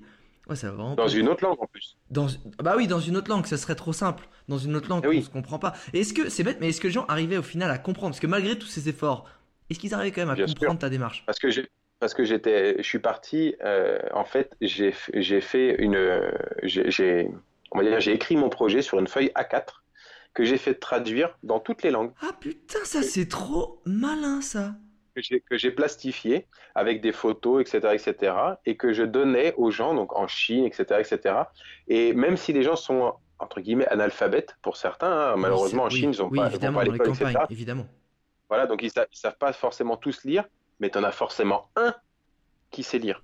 Et donc du coup, ça m'est arrivé plusieurs fois, ça arrivé plusieurs fois dans, dans, des villages où personne ne comprenait et euh, euh, il y en a une, par exemple, je me rappelle de cette vieille dame qui est en train de lire, qui regardait que les photos, et du coup, elle me regarde et elle me, dit, elle me fait un signe comme si d'attendre, tu vois, avec la main. Et elle s'en va avec mon papier. Je fais, merde, qu'est-ce qu'elle fait euh, Mon papier? Oh Et j'en ai besoin. Eh putain, attends, j'ai encore 3000 bornes à faire, moi. Faut que, faut que je leur explique au gars, et donc, et donc, du coup, elle s'en va et elle revient, genre une demi-heure après, avec une personne qui, par... qui savait lire le, le, chinois. Et donc, du coup, il a pris le papier et tout le monde était autour de moi. Et il a lu tout fort en chinois ce qu'il avait écrit sur le papier et les gens ont fait ah et ils ont tous compris euh, voilà, et là, après ils te regardent avec des yeux genre waouh ah ouais en fait t'es pas un mec qui s'est échoué sur le bord du fleuve parce qu'il était bourré c'est parce qu'il a vraiment nagé quoi. Voilà. Donc c'est comme ça que j'arrivais à, à, transmettre mon, mon, aventure en fait. J'ai traduit à chaque fois mon mon périple dans toutes les langues de, de tous les pays que j'ai traversés. super smart. Est-ce que euh, comment tu Comment t'es dans l'eau? Déjà, c'était à peu près combien d'heures de par jour de dans l'eau en fait, effective entre, entre, 12, entre 12 et 15. attends, mais euh, entre 12 et 15, parce que moi, quand je suis dans le bain, euh, une heure, j'ai les doigts fripés. Qu'est-ce qui se passe quand t'es dans le, dans le bouillon pendant 15 heures? T'es pareil. Ah, mais, tu, mais genre, t'avais pas. Est-ce que tu. Pas, pas les, mains. Les, les, mains, ça allait parce qu'en fait, j'étais dans. Vu que j'étais allongé sur l'hydrospeed, j'avais souvent les mains hors de l'eau. Euh, c'est plus les c'est plus les doigts de pied, ouais. Et la problématique des la problématique des doigts de pied, c'est que euh, j'ai pas géré au niveau de l'aventure, j'ai mal géré une chose, c'est que la combinaison euh, que nous avions utilisée, donc une combinaison de 7 mm, parce qu'il faut, faut, faut, faut, se mettre dans, dans, dans, la tête que la température de l'eau, lorsque j'ai commencé, était à 4 degrés. Et donc, il y a une différence entre... Attends, 4 degrés, c'est vraiment très froid, hein oui, ça fait froid, ouais. mais ça veut dire que tes petits pieds, là, du coup, t'avais des chaussons aussi Les chaussons? Ouais, ouais, oui, bien sûr. Ah, parce que j'allais dire, waouh, parce qu'il restait une ah bah, Tu, ah bah, tu commences, t'es un petit garçon, tu finis, t'es une petite fille. Ah, on est d'accord, on est d'accord. est d'accord. Mais euh, du coup, du coup, tu pars avec, euh, avec cette combinaison qu'on n'avait pas forcément euh, adaptée pour, pour une expédition aussi longue. En fait, la combinaison était un long john, donc comme une grosse salopette que tu enfiles, mais au niveau, euh, au niveau du bassin, il n'y avait pas d'ouverture. Donc, lorsque je voulais uriner, je ne pouvais pas sortir de l'eau toutes les 5 minutes, donc je me pissais dessus, tout simplement. Sauf que l'urine, lorsque l'urine en fait euh, entre en contact avec la peau, ça devient de l'ammoniac et ça ronge énormément. Et donc, euh, j'ai eu des gros, gros soucis de santé dus à l'urine, dû à la qualité de l'eau qui s'est dégradée euh, à Ah, force ouais. d'avancer et de descendre le Mekong. J'ai eu euh, des pieds qui, qui triplaient de volume, où je pouvais plus mettre mes palmes. Non, c'est eu- vrai. Mais, pas à cause, Ouais, pas tu- à cause de ton. L'urine te faisait quoi? Ta propre urine te faisait quoi? Ça te brûlait ta peau? Ça brûlait, ouais, ça brûlait complètement. Ouais, ouais. Et du coup, c'est comme si t'étais genre brûlé au deuxième degré. qu'il fallait... C'est comme si t'avais une brûlure et qu'il fallait mettre un vêtement. C'est horrible quoi. C'est un coup de soleil énorme. Non, mais je sais pas ce que. Non, c'est vraiment une sensation comme si on te, on te versait de l'acide à un endroit et que ça coulait tout doucement. C'est, c'est, vraiment euh, Ah, pas très, douloureux. Et... Non, non, pas du tout. Ah ouais. Et je, et je redoutais, je redoutais ce moment à chaque fois où, où je sais que j'avais envie d'aller aux toilettes. et Je, faut, faut- faut- Bon, allez, c'est parti. Et là, et là je, je savais qu'il fallait que je me pisse dessus, tout simplement pour pouvoir. Et c'est vrai que c'est là, ça devient très, euh, très douloureux parce que voilà, t'en peux plus. Et, Ah, à consommer, et à consommer de l'eau, à manger en nageant, forcément, je devais uriner peut-être 15-20 fois par jour. Donc je peux te dire que ouais, tu, tu, tu fais que ça, te, te brûler. Et et d'ailleurs, l'eau que tu buvais, tu, tu la filtrais? T'avais un filtre pour. euh, Ouais, pour... J'avais un filtre, euh, un filtre de chez euh, une marque suisse, Catadine. Je sais pas Ok. si les internautes. Je, je connais pas, Voilà. mais c'est- ça pourrait être intéressant. Catadine, ok. Et en fait, Catadine. mais c'est une espèce de pompe. Tu fais, tu fais un litre par ça, litre, même pas? C'est ça, c'est une pompe avec un filtre en céramique qui te Oui. permet de, de, de pomper l'eau. Et après, tu rajoutes soit une petite pastille de, de chlore, toi quelque chose, ou alors tu fais bouillir ton eau pour que tu puisses avoir une eau euh, de qualité, euh, entre guillemets, à boire. Ouais. Et puis voilà. Et Mais, tu- euh, mais du coup, c'est de l'eau que tu prenais de, du Mekong directement? C'est ça. Oh putain, mais quand t'arrivais là vers les grosses villes, tu continuais à faire ça? C'est pour Ouais, ça que t'as eu des petits problèmes ou pas? Ça fait partie. ouais. Et t'as eu Ça quoi fait comme partie. pro- alors t'as eu quoi comme problème autre que pipi? Lié à ton pipi J'ai eu, euh, eu euh, une bilariose à la fin de mon aventure. D'accord. Alors ça, je Et- ne sais absolument pas ce que c'est. c'est quoi une bilariose? C'est une, une maladie euh, que, qui vient affecter ton, euh, ton, pas ton estomac, mais tes, tes reins, et donc qui a un, taux- un temps, un, un temps d'incubation qui est assez long, plusieurs mois.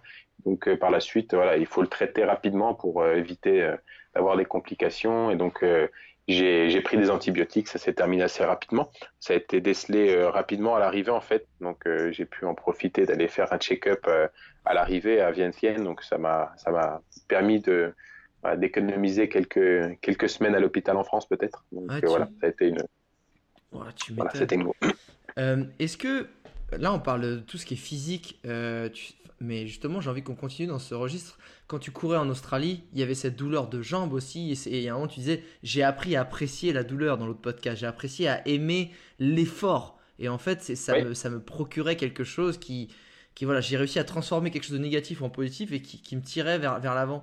Euh, Là, c'est un effort qui est totalement différent. Tu es allongé, tu flottes. C'est quoi les muscles où tu as mal et c'est quoi physiquement qui, qui a été dur? Alors euh, physiquement, ce qui est très très intense, euh, musculairement parlant, c'est les jambes. À Hmm, force de faire du palmage dans la Mm. journée, tu as les cuisses en feu. Bien sûr. Euh, et, et ensuite, ce qui était le plus douloureux, c'est cette posture que l'on peut avoir en- allongé sur un hydrospeed où on est légèrement cambré euh, au niveau du dos. Donc on a un, pin- on a un pincement, non, non, des vertèbres dans le Ah, bas du dos. vertèbres. Ah, ok. Ah ouais, ça c'est juste catastrophique. Et le port du sac à dos en plus sur le dos, ça, ouais, ça a fait que j'avais des, douleurs au dos. Euh, des fois, il me fallait presque 5-10 minutes pour, me, pour que je puisse sortir de l'eau, tellement que j'étais bloqué. Euh, donc ça a été très très douloureux et une, une- autre, une autre douleur en fait que, que ce que je pouvais avoir euh, en Australie par exemple. Et ce qui a été bien plus intense sur le Mekong que sur l'Australie, ça a été la partie adrénaline que j'ai pu euh, avoir et développer encore plus parce Ah, que en Australie on court sur un, on court sur de la- un, un environnement qui est dur, qui est stable Mhm. et l'être humain est a, a cette faculté de se déplacer facilement sur quelque chose de dur. Lorsqu'on est dans un dans une rivière, on est dans un environnement qui évolue, qui est en constant mouvement et donc forcément, ce n'est pas du tout la même chose. Et, euh, et j'avais tellement peur euh, de mourir que ça, ça, ça boostait mon adrénaline, mais vraiment au max. Euh, je savais que si euh, il se passait quelque chose, personne n'allait venir m'aider. Personne n'allait sauter dans l'eau pour venir pour, pour porter une assistance, etc. Donc j'étais vraiment tout seul. Ouais. Un exemple, quand tu te retrouves en Chine, en fait, j'ai passé plusieurs barrages et il y en a un qui m'a vraiment surpris. Je naviguais tranquillement et mon instructeur en nage en vie m'avait expliqué, Rémi, lorsque l'eau devient lisse et ça va très très vite, c'est qu'il y a un précipice qui arrive en, qui, est, qui, est, au loin, parce qu'en fait ça tire l'eau vers le bas. Donc du coup, je me suis retrouvé en plein milieu de l'eau, j'avais mon GPS qui était allumé, j'avançais à 37 km/h. Je trouvais que c'était pas mal quand même. Ouais, ça avance vite. hein Ouais, ça avance vite. Ouais. Et il y avait que quelques vaguelettes, quoi. Alors qu'on était sur une portion où le Mekong faisait environ 100, 100 150 mètres de large, quoi. Donc, très petit par rapport à d'habitude. Voilà, je me dis, il y a un truc quand même, ça va, ça va vite là. Et j'entendais au loin un bruit, mais assourdissant. Donc du coup, je me suis décalé légèrement sur la gauche euh, pour être le plus proche euh, de, la, on va dire de, de la rive. Ouais, ouais. Et je, je, me suis arrêté sur un petit banc de sable juste avant le précipice. Donc je m'arrête, je, je, je, pose mon hydrospeed, j'enlève mes palmes, je monte sur un petit tas de rochers et je regarde. Et derrière moi, en fait, euh, le, le Mekong faisait une petite chute d'environ 7-8 mètres. Avec, euh... Une petite chute d'environ 7-8 mètres. Un truc tout mignon. voilà. Voilà. Et qui faisait environ euh, une cinquantaine de mètres de large. Ouais. Une, une belle chute hein, quand même. Bah ça commence à taquiner euh, un peu. Hein. Voilà. Avec un gros gros rappel qui était en dessous avec de la mousse énormissime. Ouais. Et juste derrière ce gros rappel, il y avait des gros blocs de béton qui devaient être environ à 500 mètres derrière, des gros blocs de béton énormes. Et en fait, les ingénieurs chinois construisent un barrage, et pour construire des barrages sur certaines portions, ils vont mettre des blocs de béton directement en plein milieu de la rivière pour stopper l'eau. Et ils travaillent en, euh, en aval du, de, de, cette fortification, et ils Ouais. construisent le barrage en aval. Sec, ouais. Sauf que, sauf que l'eau du Mekong continue de, de descendre. Ben, faut Et qu'elle il faut, pour- part, ouais.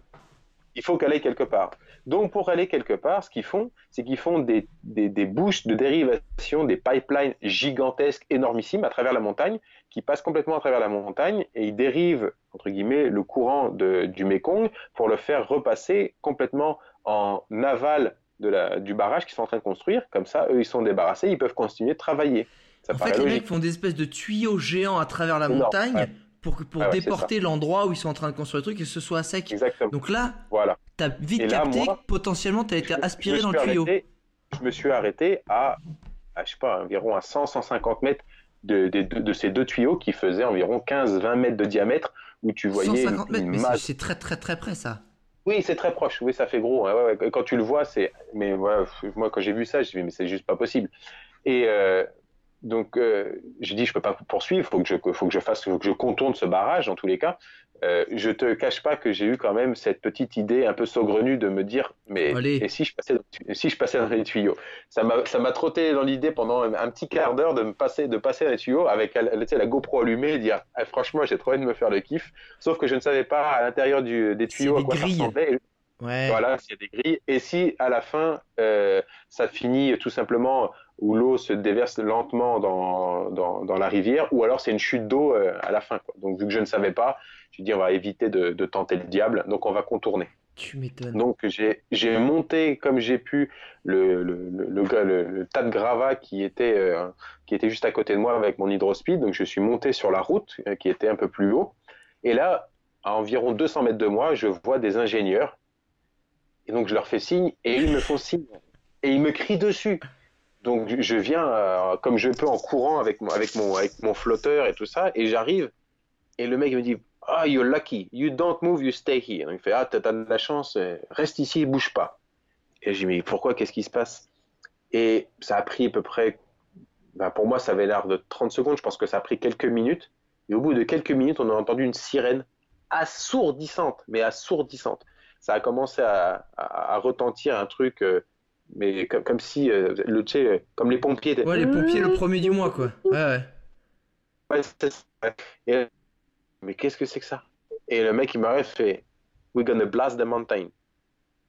Et je fais comment ça, la montagne? Je vais faire sauter la montagne Et là, tout d'un coup, et là, tout d'un coup, t'entends deux détonations gigantesques. Ça fait, ça fait tout trembler. Je me rappelle encore de, de- de la sensation. Tu, tu, tu vois la route qui tremble et tout. Enfin, c'est impressionnant. Et, et tous les deux pans de montagne qui se cassent la gueule.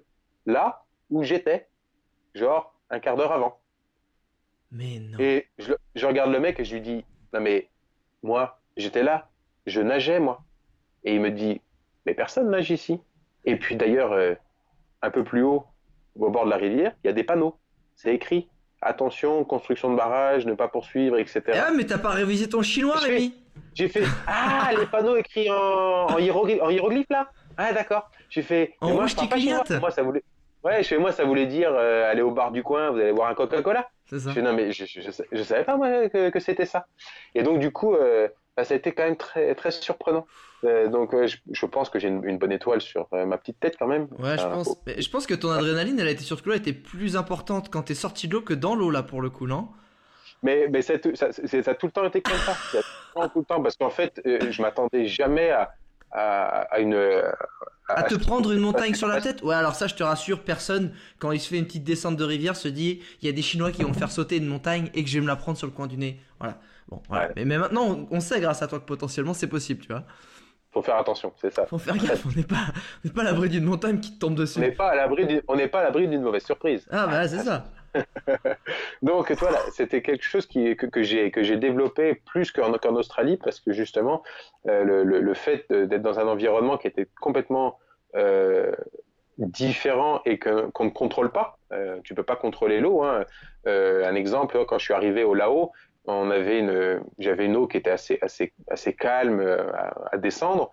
Il y a eu des très très forts orages en Chine euh, pendant 4-5 jours. Ouais. Moi, j'en avais pas forcément eu euh, écho. Sauf que je suis arrivé un soir près du, donc j'ai dormi illégalement en Birmanie pour pouvoir passer la nuit. Ouais. Et, euh, et je, me dis tiens, je vais mettre mon hamac entre ces deux arbres parce que ça semble, ça semble bien pratique euh, pour pouvoir passer la nuit, c'est parfait. Et puis je sais pas pourquoi, je, je le sens pas, je suis trop proche de l'eau. Je vais plutôt me mettre beaucoup plus à l'intérieur des terres, euh, ça sera plus, plus propice en tout cas. Ouais. Et le, et le lendemain matin, je me suis réveillé et l'endroit où j'aurais, je voulais, enfin, j'aurais aimé mettre mon hamac était à peu près sous 1,50 m de flotte et le, le Mekong a pris presque 3 mètres de haut en une nuit. Wow. Et, euh, et, tout ça, c'était dû avec les fortes pluies qu'il y a eu euh, en, Chine, en Chine et puis sur la partie Ouais. haute du, du- au Laos, qui a tout simplement modifié le cours d'eau et surtout le cours d'eau, mais également la quantité de déchets que ça charrie lorsque les rivières montent. euh, Ça prend ce qu'il y a tout- sur les bords, ça prend ce qu'il y a sur les bords et ça prend toutes les, Exactement. les saloperies qu'il y avait. euh. Ah. J'ai trouvé ça quand même très impressionnant de se remettre à l'eau et de se faire doubler par un tronc d'arbre. Ah, mais tu t'es remis à l'eau? Oui, le lendemain, oui, j'ai continué. Ah, ça t'a pas de voir une bagnole qui flotte ou un tronc d'arbre, tu dis pas Non, il n'y a, pas de voiture. Non, non, non, non, mais, mais, mais des troncs d'arbres, des arbres avec euh, déracinés où tu vois l'arbre qui te double parce que tu n'es pas dans la, dans la veine d'eau la plus rapide, entre guillemets, dans la rivière. Lui, Ouais. il se trouve dans la veine d'eau la plus rapide et tu vois l'arbre qui te double. Tu dis, ah oui, quand même, c'est, ah oui, je vais peut-être faire attention à ce qui arrive derrière moi parce que, ben, en fait, euh, Ah, je- quand- je quand t'es dans regarde une rivière, c'est pas un gros réflexe de regarder derrière toi en général. non, tu regardes devant parce que c'est quand même ce qui, ce, qui, ce qui arrive. Ah, tout à fait. Mais c'est Donc, super dangereux, euh, tu peux te faire bloquer entre deux arbres et tu peux te faire écraser. Ça, C'est ça, c'est Ah, ça. C'est pour ça que je dis que te- pour ça que je dis que la- la- l'adrénaline était vraiment euh, au max à chaque fois parce que je savais jamais à quoi m'attendre. Euh, donc la partie haute, c'était principalement sur euh, tout ce qui était environnement hostile, mais niveau de l'eau, etc. Ouais, ouais. Et plus, j'ai descendu le Mekong et plus je me suis, j'ai été confronté à la population et plus ça a été la problématique, ça a été la population. En fait, c'est ça qui m'a, qui, qui faisait monter mon adrénaline des fois parce que bah, par exemple, tu vois, le, le 4, le 4 janvier 2014, je suis arrivé à environ euh, 3-4 km de la capitale Vientiane, donc du Laos, Oui. et euh, j'étais tranquillement en train d'avancer. J'étais tout content parce que je savais que dans 4 km, j'allais pouvoir enfin avoir euh, à manger, avoir un peu de réseau pour pouvoir communiquer, expliquer, etc., aux gens où j'en suis, etc. Et là, tranquillement, je tourne la tête sur la, sur la gauche et je vois écrit euh, euh, local checkpoint, un truc comme ça, local immigration. Puis je regarde, je regarde tout doucement et je vois deux mecs qui m'observent à la jumelle. Je suis ah putain merde. Donc je dis rien, je continue de palmer, je fais semblant de rien. Et là je tourne la tête, je regarde encore et les deux mecs, il y en a un des deux qui était comme ça et qui fait signe à l'autre, à, à- du monde derrière, aux copains de venir. Et là je me retourne, je regarde euh, légèrement sur la rive et de deux ils étaient une quinzaine à me regarder avec les jumelles. Donc là je me dis bon, là ça sent la merde, là ça sent vraiment la merde. Et euh, au bout de 10 minutes, il y a un bateau qui est arrivé, Ah bah avec trois, gradés à, trois gradés à bord. Ils m'ont demandé, hop, de sortir, contrôle du passeport. Donc je sors, contrôle du passeport. Et euh, donc c'était un samedi, le samedi 4 janvier 2014. Euh, on a fait une petite déposition, etc., etc. Ils m'ont dit vous laissez toutes vos affaires ici, vous revenez lundi matin parce que demain c'est dimanche et c'est fermé. Vous revenez lundi matin, on va finaliser tout ça et vous pourrez repartir. Je fais c'est bon après il n'y a pas de problème. Non, il n'y a pas de problème. Et pour moi il n'y avait pas de problème parce que j'avais mon visage, j'étais en règle. Attends, attends, attends, attends, mais t'as as laissé tes affaires, t'es parti. Ah bah j'avais pas le choix, ils ont tout gardé. Donc ils m'ont laissé repartir avec un, pantalon, euh, un pantalon noir et mon t-shirt, euh, pieds nus avec euh, une paire de claquettes dans les mains, je crois, mon téléphone portable sans mon chargeur et un petit peu de cash et c'est tout. Ok. Je suis revenu le lundi. J'avais rendez-vous à 10h du matin. Ils sont arrivés, il était 10h30. on a fait une déposition qui a duré plusieurs heures. Là, j'ai compris que ça allait prendre beaucoup trop de temps et que. Il fallait lâcher 400 balles pour pouvoir euh, continuer. Même pas, ils ne demandaient même pas d'argent. Mais euh, je, voyais bien que ça allait prendre du temps.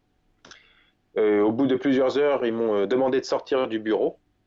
ils m'ont dit on vous rappellera une fois que ça sera terminé.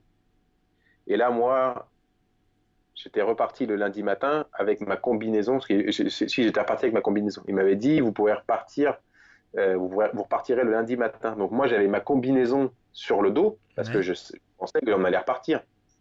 Donc ils m'ont fait sortir de la police station avec ma combinaison. Donc j'avais uniquement mon long john sur, euh, dans le, sur le bas, donc un long john 7 mm d'épais, pieds nus.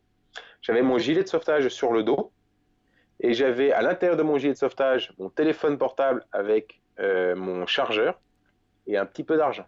Ils m'ont fait sortir de la, de la, police et ils m'ont dit on vous rappellera une fois que ça sera terminé. Et c'est tout. Sympa le lundi matin. Voilà, et ça a duré un mois et trois jours. Quoi? Et j'ai été. Euh, non, tu blagues avec moi là. Ce qu'ils m'ont reproché, c'est du trafic de drogue, trafic d'armes et espionnage. Euh, c'est ce que l'ambassade de France euh, m'avait expliqué. Le trafic de, de drogue, trafic d'armes est rapidement tombé aux oubliettes parce que euh, bah, ils ont ouvert toutes mes affaires et ils ont bien vu que bah, voilà, j'avais pas, j'avais pas de, drogue avec moi ni d'armes. Voilà. Par contre, l'espionnage, ils m'ont dit voilà, l'ambassade de France m'expliquait que je pouvais avoir cette problématique au niveau de l'espionnage parce que bah, j'étais entre, entre deux eaux, voilà, j'étais ni en Thaïlande ni au Laos, j'avais des caméras vidéo, j'ai potentiellement pu filmer des barrages hydroélectriques. Donc l'espionnage pouvait être quelque chose d'assez euh, important. Donc moi j'essayais de leur expliquer, euh, je leur expliquais si est-ce qu'ils avaient déjà vu James Bond, euh, donc ils comprenaient pas et je leur ai, leur expliqué que lui c'était un espion et que c'était un vrai espion et que un espion ça se promène pas avec un hydrospeed jaune et bleu avec un sac jaune sur le dos et un casque bleu. Et si j'avais vraiment voulu faire de l'espionnage, j'aurais fait ça autrement. Mais ça m'a poursuivi comme ça pendant un mois et trois jours. Euh, et, la solution, c'est moi qui l'ai trouvé euh, tout seul en rencontrant les bonnes personnes. Parce que l'ambassade de France fait des choses qu'on appelle, euh, c'est de l'officiel, c'est pas de l'officieux. On va pas sortir un billet de 500 euros et glisser sous la table pour dire bon, c'est bon, vous vous laissez partir Rémi, c'est pas bien grave. On peut pas faire ça. Donc c'est moi qui me suis débrouillé pour trouver la solution parce que bah, on n'en finissait pas quoi. Ouais, d'accord. Ce qu'il voulait, c'était un billet de 500 et t'es parti. Oui, il voulait, il voulait sûrement que je paye, mais moi je voulais pas payer. Et du coup, t'as fait comment? en fait, j'ai rencontré un Anglais qui était photographe euh, dans la guest house où, j'étais logé, du coup. Euh, et, cet Anglais me dit, je vais te faire rencontrer un directeur d'une écologe qui s'appelle Vianney Cato, euh, qui est basé à Vientiane. Et je pense que lui, il a le bras long, il pourra t'aider. Et donc, on a été rencontrer cette personne, Vianney Cato. Et donc, euh, il m'a dit voilà, ton problème est juste ridicule. Je pense qu'il n'y a, a, aucun problème là-dessus. Je vois pas pourquoi est-ce qu'on garde tes affaires. Tu vas venir demain matin au restaurant Cop Chai 2 et on va trouver une solution très rapidement. Et donc, je suis arrivé au restaurant Cop Chai 2 le lendemain matin à 9h du matin avec lui. Il y a une voiture qui est arrivée avec un gradé à bord.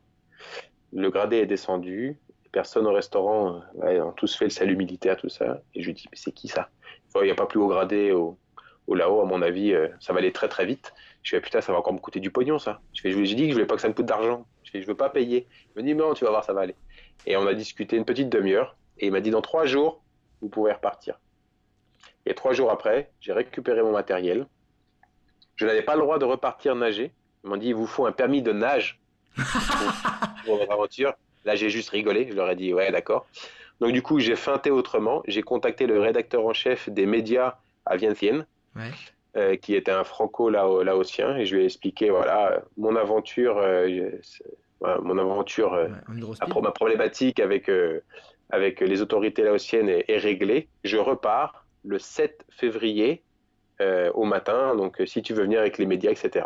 Donc il est venu avec la presse écrite, la radio, la télé, etc. etc. Et moi j'ai pu repartir en faisant des gros coucous à la police, en étant tout content parce que voilà, j'étais reparti. Euh, J'avais réussi à reprendre mon, mon- aventure. Et ce qui a été drôle, moi j'étais persuadé de les avoir entre guillemets euh, feintés parce que voilà, j'avais quand même réussi à reprendre mon aventure. Et euh, de Vientiane, donc la capitale du Laos, jusqu'à Paksé, qui est la dernière ville avant d'entrer au Cambodge, Ouais. je me suis fait contrôler 18 fois du côté laotien et une fois du côté thaïlandais. Et des fois, 18 fois? Ouais, ouais, À chaque fois juste qu'il voyait, il venait te que- contrôler en fait, c'est ça? Ouais, ah bah oui, oui, il le faisait exprès. Il m'arrêtait le matin, hop, ça durait 3-4 heures, je repartais, l'après-midi, je me faisais contrôler 3-4 heures, il le faisait exprès. Juste que j'avais, voilà, c'était pour montrer que c'est eux qui avaient le contrôle sur moi et c'est tout. Ah putain, c'est bon. Mais j'ai rien lâché. Mais attends, mais rien lâché. comment ça se fait qu'il te, f- il te faisait à chaque fois, il te laissait tranquille parce que t'avais pas de permis de nage? Parce que- Mais après, euh, c'est- les, autorités, euh, on va dire le- ce qu'ils appellent le headquarter euh, de la police station qui m'avait dit il faut un permis pour pouvoir nager. Ouais, Et après, les mecs savaient euh, pas. sur- Ouais. voilà, sur les, les- les- les autorités lo- localement implantées, ils, voilà, ils savaient rien du tout. Donc c'est là où, où moi je pouvais poursuivre. J'avais un visa, il était en règle. Euh, voilà, j'expliquais que je descendais le Mekong et puis c'est tout. Quoi. Il n'y avait pas de, il y avait pas de lézard. Quoi. Et, mais eux, ça leur convenait pas parce que ils comprenaient pas ma démarche. Est-ce que tu veux et c'est- Ils me- ils m'expliquaient. You want to go right or you want to go left? Et je fais non non, moi je vais tout droit. Il fait mais non non, c'est soit tu sors à droite, soit tu sors à gauche. Je fais mais c'est pas de ma faute. Si le Mekong c'est la frontière entre les deux pays. Chez moi je continue, je vais tout droit. et pour eux, ça leur convenait pas. Eh, Donc, mais fais un choix, voilà. mais tu faut que tu décides un peu, Rémi. T'es trop indécis Ça. comme En fait, je zigzaguais, je zigzaguais, je faisais un coup à droite, un coup à gauche, et, et c'est ça, ils aimaient pas. Ah, ils comprenaient. Est-ce que. Oh c'est ça tout le long. Oh là là, est-ce que, est-ce que moi, euh, est-ce que c'est bête, mais euh, t'as été jusqu'aux 4000 îles, j'imagine, au, au Laos. Est-ce Ouais. que, parce que aux 4000 îles, je suis allé, il y a un moment, il y a quand même des très très gros rapides, des très gros trucs avec des gros rochers. Tu l'as passé ça Ouais. Ouais. Tu l'as passé en hydro Ouais. Oh le cochon. Oh, parce que c'est c'est balèze là-bas quand même. Alors, euh, Il y a des endroits où tu peux la, un peu. la chute d'eau que tu parles, ça s'appelle Kon Papeng, Qui est, une très, très, voilà, qui est une très très grosse chute d'eau. Ouais.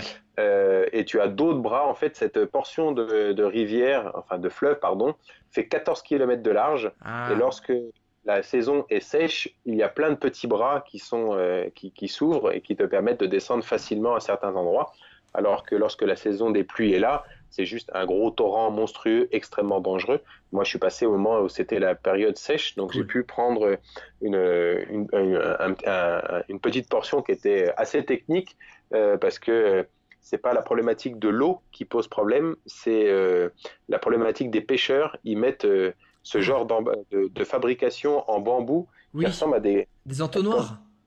exactement Ouais, qui, ouais, mettent, ouais. qui mettent en, en, en aval euh, de l'eau direction l'amont pour que les poissons puissent se bloquer dedans. Ouais. Sauf que bah, toi quand tu descends tu les vois pas forcément et donc euh, c'est quand même dommage de se, se faire embrocher par un morceau de bambou. Ouais. Ça, ça descend moins bien. Mais c'est du coup, chiant. ça doit être super chaud parce que t'as pas beaucoup de temps pour réagir. Une fois que Non, t'es tu les vois t'es engagé. Tu les, tu les vois juste au dernier moment en fait parce que tu arrives à voir les, des bambous qui dépassent de l'eau donc tu, tu sais qu'il y a une construction qui est sous l'eau à, ce, à cet endroit-là donc il faut c'est à toi de zigzaguer pour éviter de, de prendre les, les, les constructions de pêche qui, ont été mises en place mais c'est vrai que c'était une portion qui a été très technique mais qui a été juste magnifique à faire si c'était à refaire c'est c'est sans C'est hésiter très beau, mais effectivement, ça fait un peu genre, tu te fais empaler par un bambou, c'est un peu moins glam, tu vois. Ça, ça Ouais. enlève un peu du charme de la descente. On a et, beaucoup... et tu finis pas Ouais, et quoi? Ouais, tu finis pas en plus, tu restes un peu bloqué là pour le coup. Euh, on a beaucoup parlé de l'aspect physique, euh, on a beaucoup parlé aussi de ton- du côté adrénaline, mais je voulais qu'on parle de l'aspect psychologique. Comment ça se passe quand t'es 15 heures dans l'eau, quand tu, voilà, t'as affaire à des barrages, quand t'as affaire à des... Comment tu l'as vécu psychologiquement cette aventure qui a été, j'imagine, totalement différente de l'Australie? Ça a été éprouvant, exaltant ou ça a été... Euh, c'est enrichissant parce que le but c'était de rencontrer la population locale pour partager avec eux sur l'accès à l'eau, etc. et comprendre vraiment leur mode de vie. Donc ça c'était quelque chose de... C'était mon fil conducteur sur l'aventure. C'était euh, c'était bien ça? Voilà, c'était pas... Le fil conducteur c'était pas une aventure euh, sportive, c'était vraiment la rencontre des gens à travers une expédition sportive avec un hydrospeed. Donc c'était mon moyen de communication, c'était mon hydrospeed, tout simplement. Et euh, ce, que, ce que j'ai toujours essayé d'expliquer, et on en reparlera à mon avis quand on fera le Tour de France à la nage, c'est la même chose, c'est que je me suis jamais projeté euh, sur la finalité. Je m'en fous de savoir ce qui va se passer au Vietnam. Ce que je voulais, c'était vivre pleinement chaque journée et de, et de comprendre, entre guillemets, mes erreurs et d'apprécier chaque moment et chaque détail. Et à la fin de ma journée, même si c'était très très dur euh, physiquement ou même euh, euh, mentalement, quand tu nages, tu es en train de faire du palmage sur un bassin de rétention d'eau qui fait 180, 200, 300 km de long, tu ne vois pas le bout parce qu'il y a des montagnes partout. Et tu as un vent qui te souffle dans la figure extrêmement violent et qui te fait un clapot dans la figure et tu n'avances pas, mais tu pètes des plombs, tu cries, tu t'énerves. Et en fait, il faut juste penser à c'est ce que un, copain m'avait expliqué, essaye de partir en aventure avec des pensées positives, en fait avec des choses qui te font rêver, euh, de partir avec des souvenirs heureux avec ta famille, la copine, les potes, les soirées, peu importe les, souvenirs, mais des souvenirs heureux. Et t'essayes de garder ça en mémoire, et quand tu as un coup de blues, quand ça ne va pas, pense à ces souvenirs parce que c'est ce qui va te permettre d'avancer et d'oublier que bah, tu es dans une difficulté, que tu souffres, que tu as mal aux jambes, que tu as mal à la tête, que tu as mal aux bras. Et tu vas oublier ça et tu vas juste te souvenir des moments heureux. Et ça m'est arrivé plein de fois dans des situations de galère, de penser à ça fort, vraiment très très fort, et de rigoler tout seul, en plein milieu de l'eau, de rigoler, de me marrer comme une baleine parce que bah, je pensais à quelque chose qui était drôle et, du coup ça me faisait oublier la douleur, ça me faisait oublier ce, cette sensation. Et puis après, encore une fois, à la fin de la journée, j'essayais toujours de, de, me mettre dans, de, penser. En fait, je fais, je fais souvent ça, de, de, de, refaire, de retracer le, moment de la journée, de refaire le, fil de la journée et de me dire voilà, il y a eu ça comme merde, il y a eu ci, il y a eu ça, etc., etc., etc. Et à la fin, eh bien putain, c'était une bonne journée quand même. Parce qu'il vaut mieux voir le verre à moitié plein qu'à moitié vide et que c'est quand même toujours appréciable. Tu te dis putain, mais il y a des millions de personnes, peut-être pas, des milliers, peut-être pas non plus, des centaines de personnes, ou peut-être des dizaines de personnes qui aimeraient être à ma place et faire ce que je fais. et, faire ce que je fais. Et, rien que pour ça, voilà, tu peux, tu peux pas, tu peux pas dire, euh, ouais, je peux, je peux, je peux me plaindre, enfin, tu peux pas te plaindre. C'est quand même juste énormissime de pouvoir descendre le Mekong en hydrospeed et de se trouver dans des endroits et de rencontrer des populations qui n'avaient jamais rencontré de blancs de leur vie. Je suis la première personne blanche qui, qui rencontre. Enfin, c'est quand même énormissime. C'est quelque chose de très appréciable. Et après, quelque chose qui, euh, pour moi, est, très très important, euh, ça rejoint un peu ce que euh, Mike Horn avait dit une fois, et, je trouvais que c'était très logique, et je l'ai toujours fait aussi, c'est partir avec pas que des souvenirs, mais en fait la famille, avoir une femme, avoir un compagnon, une compagne, quelqu'un qui t'attend à la maison, c'est extrêmement important dans les aventures parce que derrière, derrière n'importe quel aventurier, aventurière, il y a une famille proche qui la, qui la soutient. Et c'est un déchirement pour les deux lorsque l'aventurier ou l'aventurière part parce que c'est un sacrifice également. Mais ce sacrifice, toi, il te permet d'avancer parce que ça te permet en fait d'avoir euh, en tête putain, mais je peux pas crever aujourd'hui, je peux pas. Tu peux pas laisser tomber si, si, si, je meurs, je meurs pour moi, mais ça devient égoïste. Donc rien que pour ma famille, mais je peux pas mourir, je dois finir pour ma famille. Et c'est extrêmement important.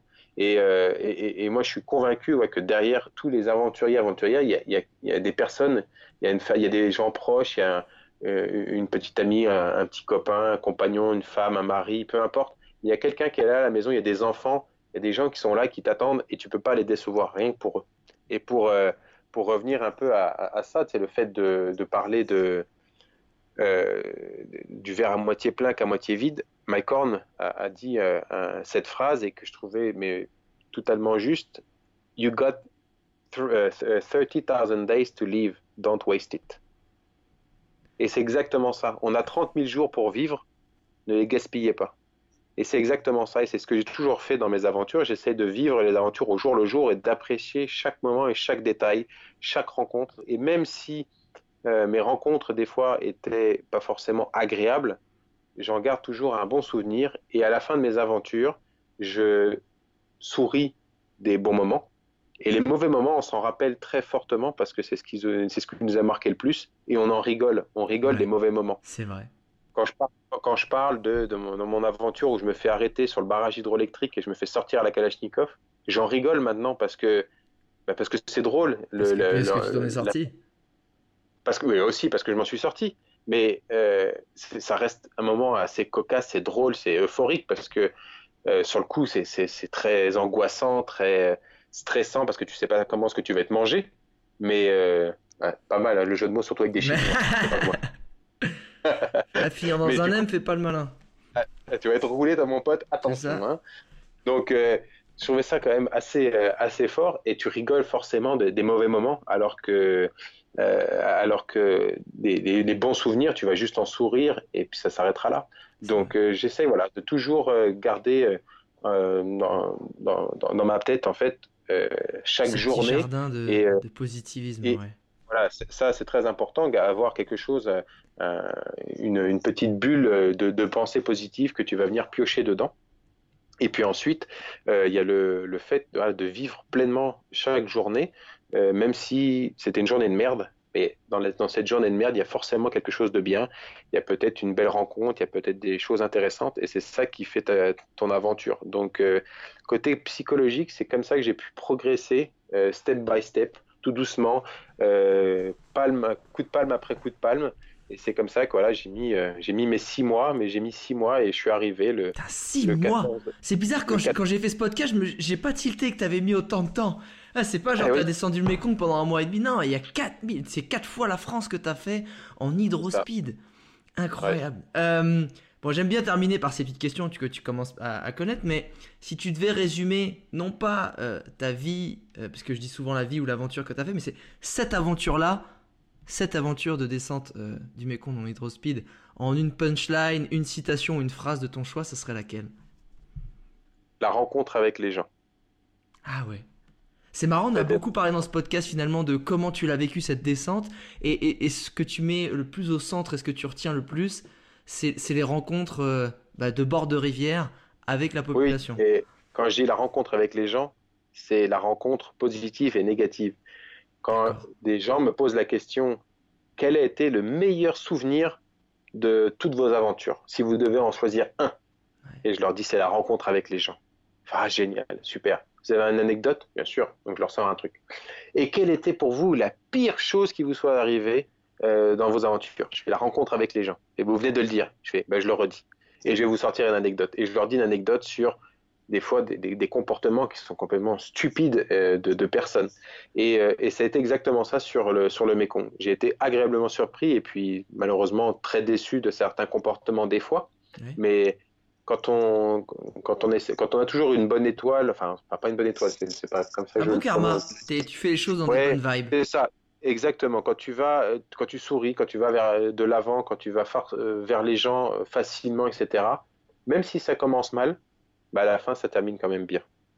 Ah, tu. Et même quand c'est un général gradé et, même, et qui à la voilà. base est pas super chaud. Voilà. Et que tu te dis, il va me demander du pognon, eh ben même pas, même eh pas ben, un centime. Euh, si tu pouvais, alors moi c'est pas le meilleur, j'aime pas demander le meilleur parce que je trouve que c'est difficile de classer en fait euh, les choses. J'aime pas trop d'ailleurs, je trouve que ça, ça, ça, dégrade ceux qui sont en dessous. Mais si tu pouvais revivre un seul des moments euh, de cette aventure, ça serait lequel? Revivre cette, la, pour ressentir la même sensation de la descente du Mekong, ça serait lequel? Je me retrouve, je, me, je, suis en, je suis en Chine, je suis en train de descendre le fleuve en hydrospeed ouais. et je, donc je passe encore une fois un barrage hydroélectrique. Mon visa chinois est presque terminé et je dois pas le renouveler, mais je dois euh, réactiver mon deuxième visa. Ouais. Pour ça, en fait, je décide de partir en Birmanie. Donc, je me retrouve sur une, un petit ponton. Euh, quelques Chinois sont là. Je sors. Je suis accueilli par l'un d'eux qui est le médecin du village, un tout petit village. Il y a un hôtel dans ce village. Euh, je reste deux trois jours. Je leur explique que je veux partir en Birmanie, donc on communique avec un, ordinateur, etc. Donc assez assez succinct. Je laisse tout mon bazar dans son cabinet médical. Je monte dans un, un camion et là ça part pour l'aventure dans l'aventure, pour aller jusqu'en Birmanie.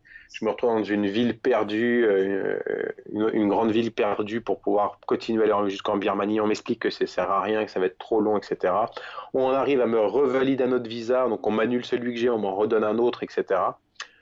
J'arrive tant, tant bien que mal à repartir avec un nouveau visa. Je retourne à ce village au bout de presque une semaine et je décide de rester quatre jours dans ce village pour partager avec, avec eux un petit peu bah, mon quotidien, etc.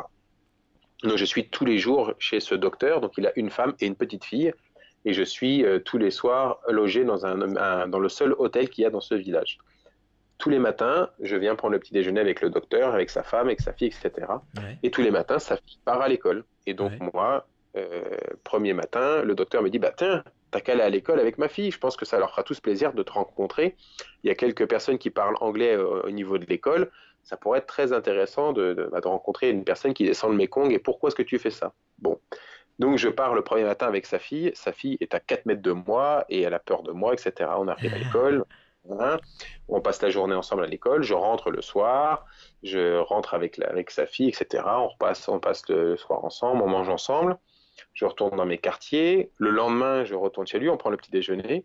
La fille euh, me prend la main et on part à l'école ensemble, main dans la main. Elle avait quel âge la petite fille? Je sais pas, elle devait avoir 5 euh, ans, 5-6 ans. Ouais, la petite petit bout de chou quoi. Voilà. Donc on passe, euh, je l'emmène à l'école. Donc à part après avec ses copines jouer. Donc moi je vais dans les classes, expliquer un petit peu ce que je fais. Je la ramène le soir. Et le lendemain, elle voulait plus que je la quitte. Donc il fallait que j'aille dans sa classe avec elle, etc. Ça a duré comme ça pendant, pendant 4 jours. Et la, petite, elle voulait plus me quitter. Donc partout où j'allais, elle venait avec moi. Je suis parti de ce village, donc un matin, donc euh, j'avais toutes mes affaires, j'étais en règle au niveau du visa, etc. Impeccable. Je vais sur le, ce, ponton pour pouvoir repartir euh, donc dans, le Mekong. Il y avait le médecin qui était là avec sa femme. Euh, il y avait un autre ami qui était là, qui, qui m'avait aidé au début avec sa femme puis son fils, etc. D'autres personnes. Et donc je dis au revoir à tout le monde. Et je lui dis, mais elle est où ta fille? Elle me dit, elle veut pas venir, elle est triste. Et je lui dis, mais moi je pars pas tant que je lui ai pas dit au revoir. Donc du coup, sa femme prend la moto, elle s'en va avec la moto et elle revient avec sa fille qui pleurait. Et donc euh, la fille arrive vers moi, je me mets à genoux et elle me prend, je la prends dans mes bras, elle me prend dans, ses bras et elle se met à pleurer. Elle me fait un bisou et elle s'en va en courant. Donc moi j'en ai pleuré aussi. Et, ah. et, et, et ce que j'en garde, c'est pour ça que je dis la rencontre avec les gens, a été, ça a été quelque chose de très fort parce que j'en garde un souvenir, mais c'est plus que nostalgique, c'était voilà, c'était attendrissant. C'était quelqu'un, c'était complètement une, inconnue pour moi. Elle était euh, complètement, euh, voilà, pas du tout de ma famille, une gamine de 5-6 ans a rencontré un blanc, elle n'avait jamais vu ça de sa vie, elle connaissait pas du tout qu'est-ce que c'était cette bestiole là qui est blanc, qui, a de la barbe, tout ça, elle connaissait pas forcément. Et au bout de quatre jours, je dis pas qu'on vient des amis, mais on parle pas du tout la même langue, mais on arrive à se, comprendre. Et il y a quand même des, liens forts qui se sont tissés. Et je trouve que c'est, c'était juste magique et beau à la fois de pouvoir partager avec tous ces gens. Et c'est l'une des anecdotes que, je garde en mémoire le plus. C'est voilà, c'est cet échange, ce, partage que j'ai pu avoir avec les gens. Et j'en ai eu plein d'autres, mais ça, c'est l'un des moments les plus forts que j'ai eu sur le sur la Chine en tout cas. Waouh eh, écoute, euh, je suis ravi que ce soit euh, aussi une anecdote euh, qui soit touchante et qui soit pas forcément dans l'effort ou dans le dépassement, mais comme tu dis, finalement, ce que tu retiens de cette aventure, qui est une aventure à la base aussi sportive, bah, c'est le côté humain. C'est le côté humain. Waouh Rémi, merci. c'est encore un podcast de fou. Je te jure, tu viens de me faire rêver pendant. Ça fait une heure et demie qu'on papote, hein, mon pote. Et, et, ça me fait, ça me fait super plaisir et parce que c'est vraiment des belles aventures et tu transportes des belles valeurs. Euh, d'ailleurs, euh, pour ceux que ça peut intéresser, sachez que Rémi, vous avez compris que le mec niveau survie, euh, tu vois, il touche un peu sa, sa bosse, comme on dit. tu fais des stages de survie pour les gens que ça intéresse. Je dis pas de bêtises, c'est ça? Ouais, c'est ça. Ouais, ouais, tu fais ça. On emmène des gens. Tu t'emmènes des, gens, en aventure. Et c'est sur quel site? Je mettrai le lien dans la description. Ça s'appelle. Redis-moi le nom. Time on Target. Time on Target, le temps dans la cible. C'est ça. Exactement. Et donc si, alors si, si en gros il y a voilà, je suis, je suis au fin fond de ma, ma banlieue, je suis dans ma campagne ou je suis en haut d'une montagne et que j'ai envie d'apprendre un peu plus sur la survie parce que c'est quelque chose que j'ai envie de savoir, que je sois un gars ou une fille, je peux m'inscrire. Il y a plein de sessions, que ce soit en France ou à l'étranger, c'est ça? Alors en France beaucoup et à, l'étranger on est en train de développer donc on a un voyage qui part prochainement en Indonésie sur une île déserte où il y a personne qui vit oh. donc on part dix jours sur une île déserte oh. et donc faut survivre euh, sur une île déserte. Et ensuite on a un voyage euh, début d'année 2019 avec euh, en Amazonie Oh. Euh, et moi, j'organise, je suis en train, de, en train de terminer le stage. Euh, ça sera fin 2019. Euh, ouais. ça sera un, voyage, stage assez poussé sur trois semaines. Et on part en Australie, en plein dans le, dans le bush australien, à la rencontre des aborigènes. Et on va faire le, une, une, partie du parcours que j'ai fait en courant. Donc ça risque d'être assez chaud. Et malheureusement, c'est une proposition qui ne sera faite que pour six personnes. Euh, ah un pour euh, la sécurité, mais également pour, euh, pour la rencontre avec les aborigènes. J'ai pas envie de débarquer avec un bus. et, et puis en plus de ça, je veux que, que les six personnes, ce soient des personnes qui ont été choisies parce qu'elles sont fortes physiquement, mais elles sont fortes mentalement. parce que sur trois semaines, les personnes vont faire entre 13 et 14 jours de marche sous 50 degrés de température. Ok, donc là, autant les premiers stages en France, c'est plus pour comprendre la survie, les rudiments de la survie. Exactement. Autant l'Australie, c'est là, c'est pour un game euh, d'un autre level. Là, c'est euh, le niveau 3. Ah, c'est le niveau 3. Bon, bah écoute, déjà, internaute, si tu veux passer le niveau 1, il y a 2-3 stages en forêt en France. et c'est déjà pas mal. Je mets le lien dans la description du podcast. Euh, internaute, avant de partir, si tu es encore avec nous, je pense que ça t'a tenu en haleine de pendant une heure et demie ce podcast. En tout cas, moi, je suis scotché ce qui me fait toujours plaisir, c'est d'avoir euh, une petite, euh, un petit clin d'œil dans, tes stories quand tu, tu, voilà, tu me montres que tu es en train d'écouter les podcasts au boulot, en train de faire du sport, à manger ou je sais pas où. Ça me fait toujours super plaisir, donc n'hésite pas à me taguer, j'aime bien repartager ces petits moments-là. Rémi, euh, on se dit rendez-vous d'ici quelques semaines pour le dernier épisode du Tour de France à la nage. Ça marche? C'est ça, c'est ça, tout à fait. Eh ben écoute, génial. Je te fais des bisous internautes, bisous Rémi et à très vite, ciao. Merci, ciao ciao, à plus.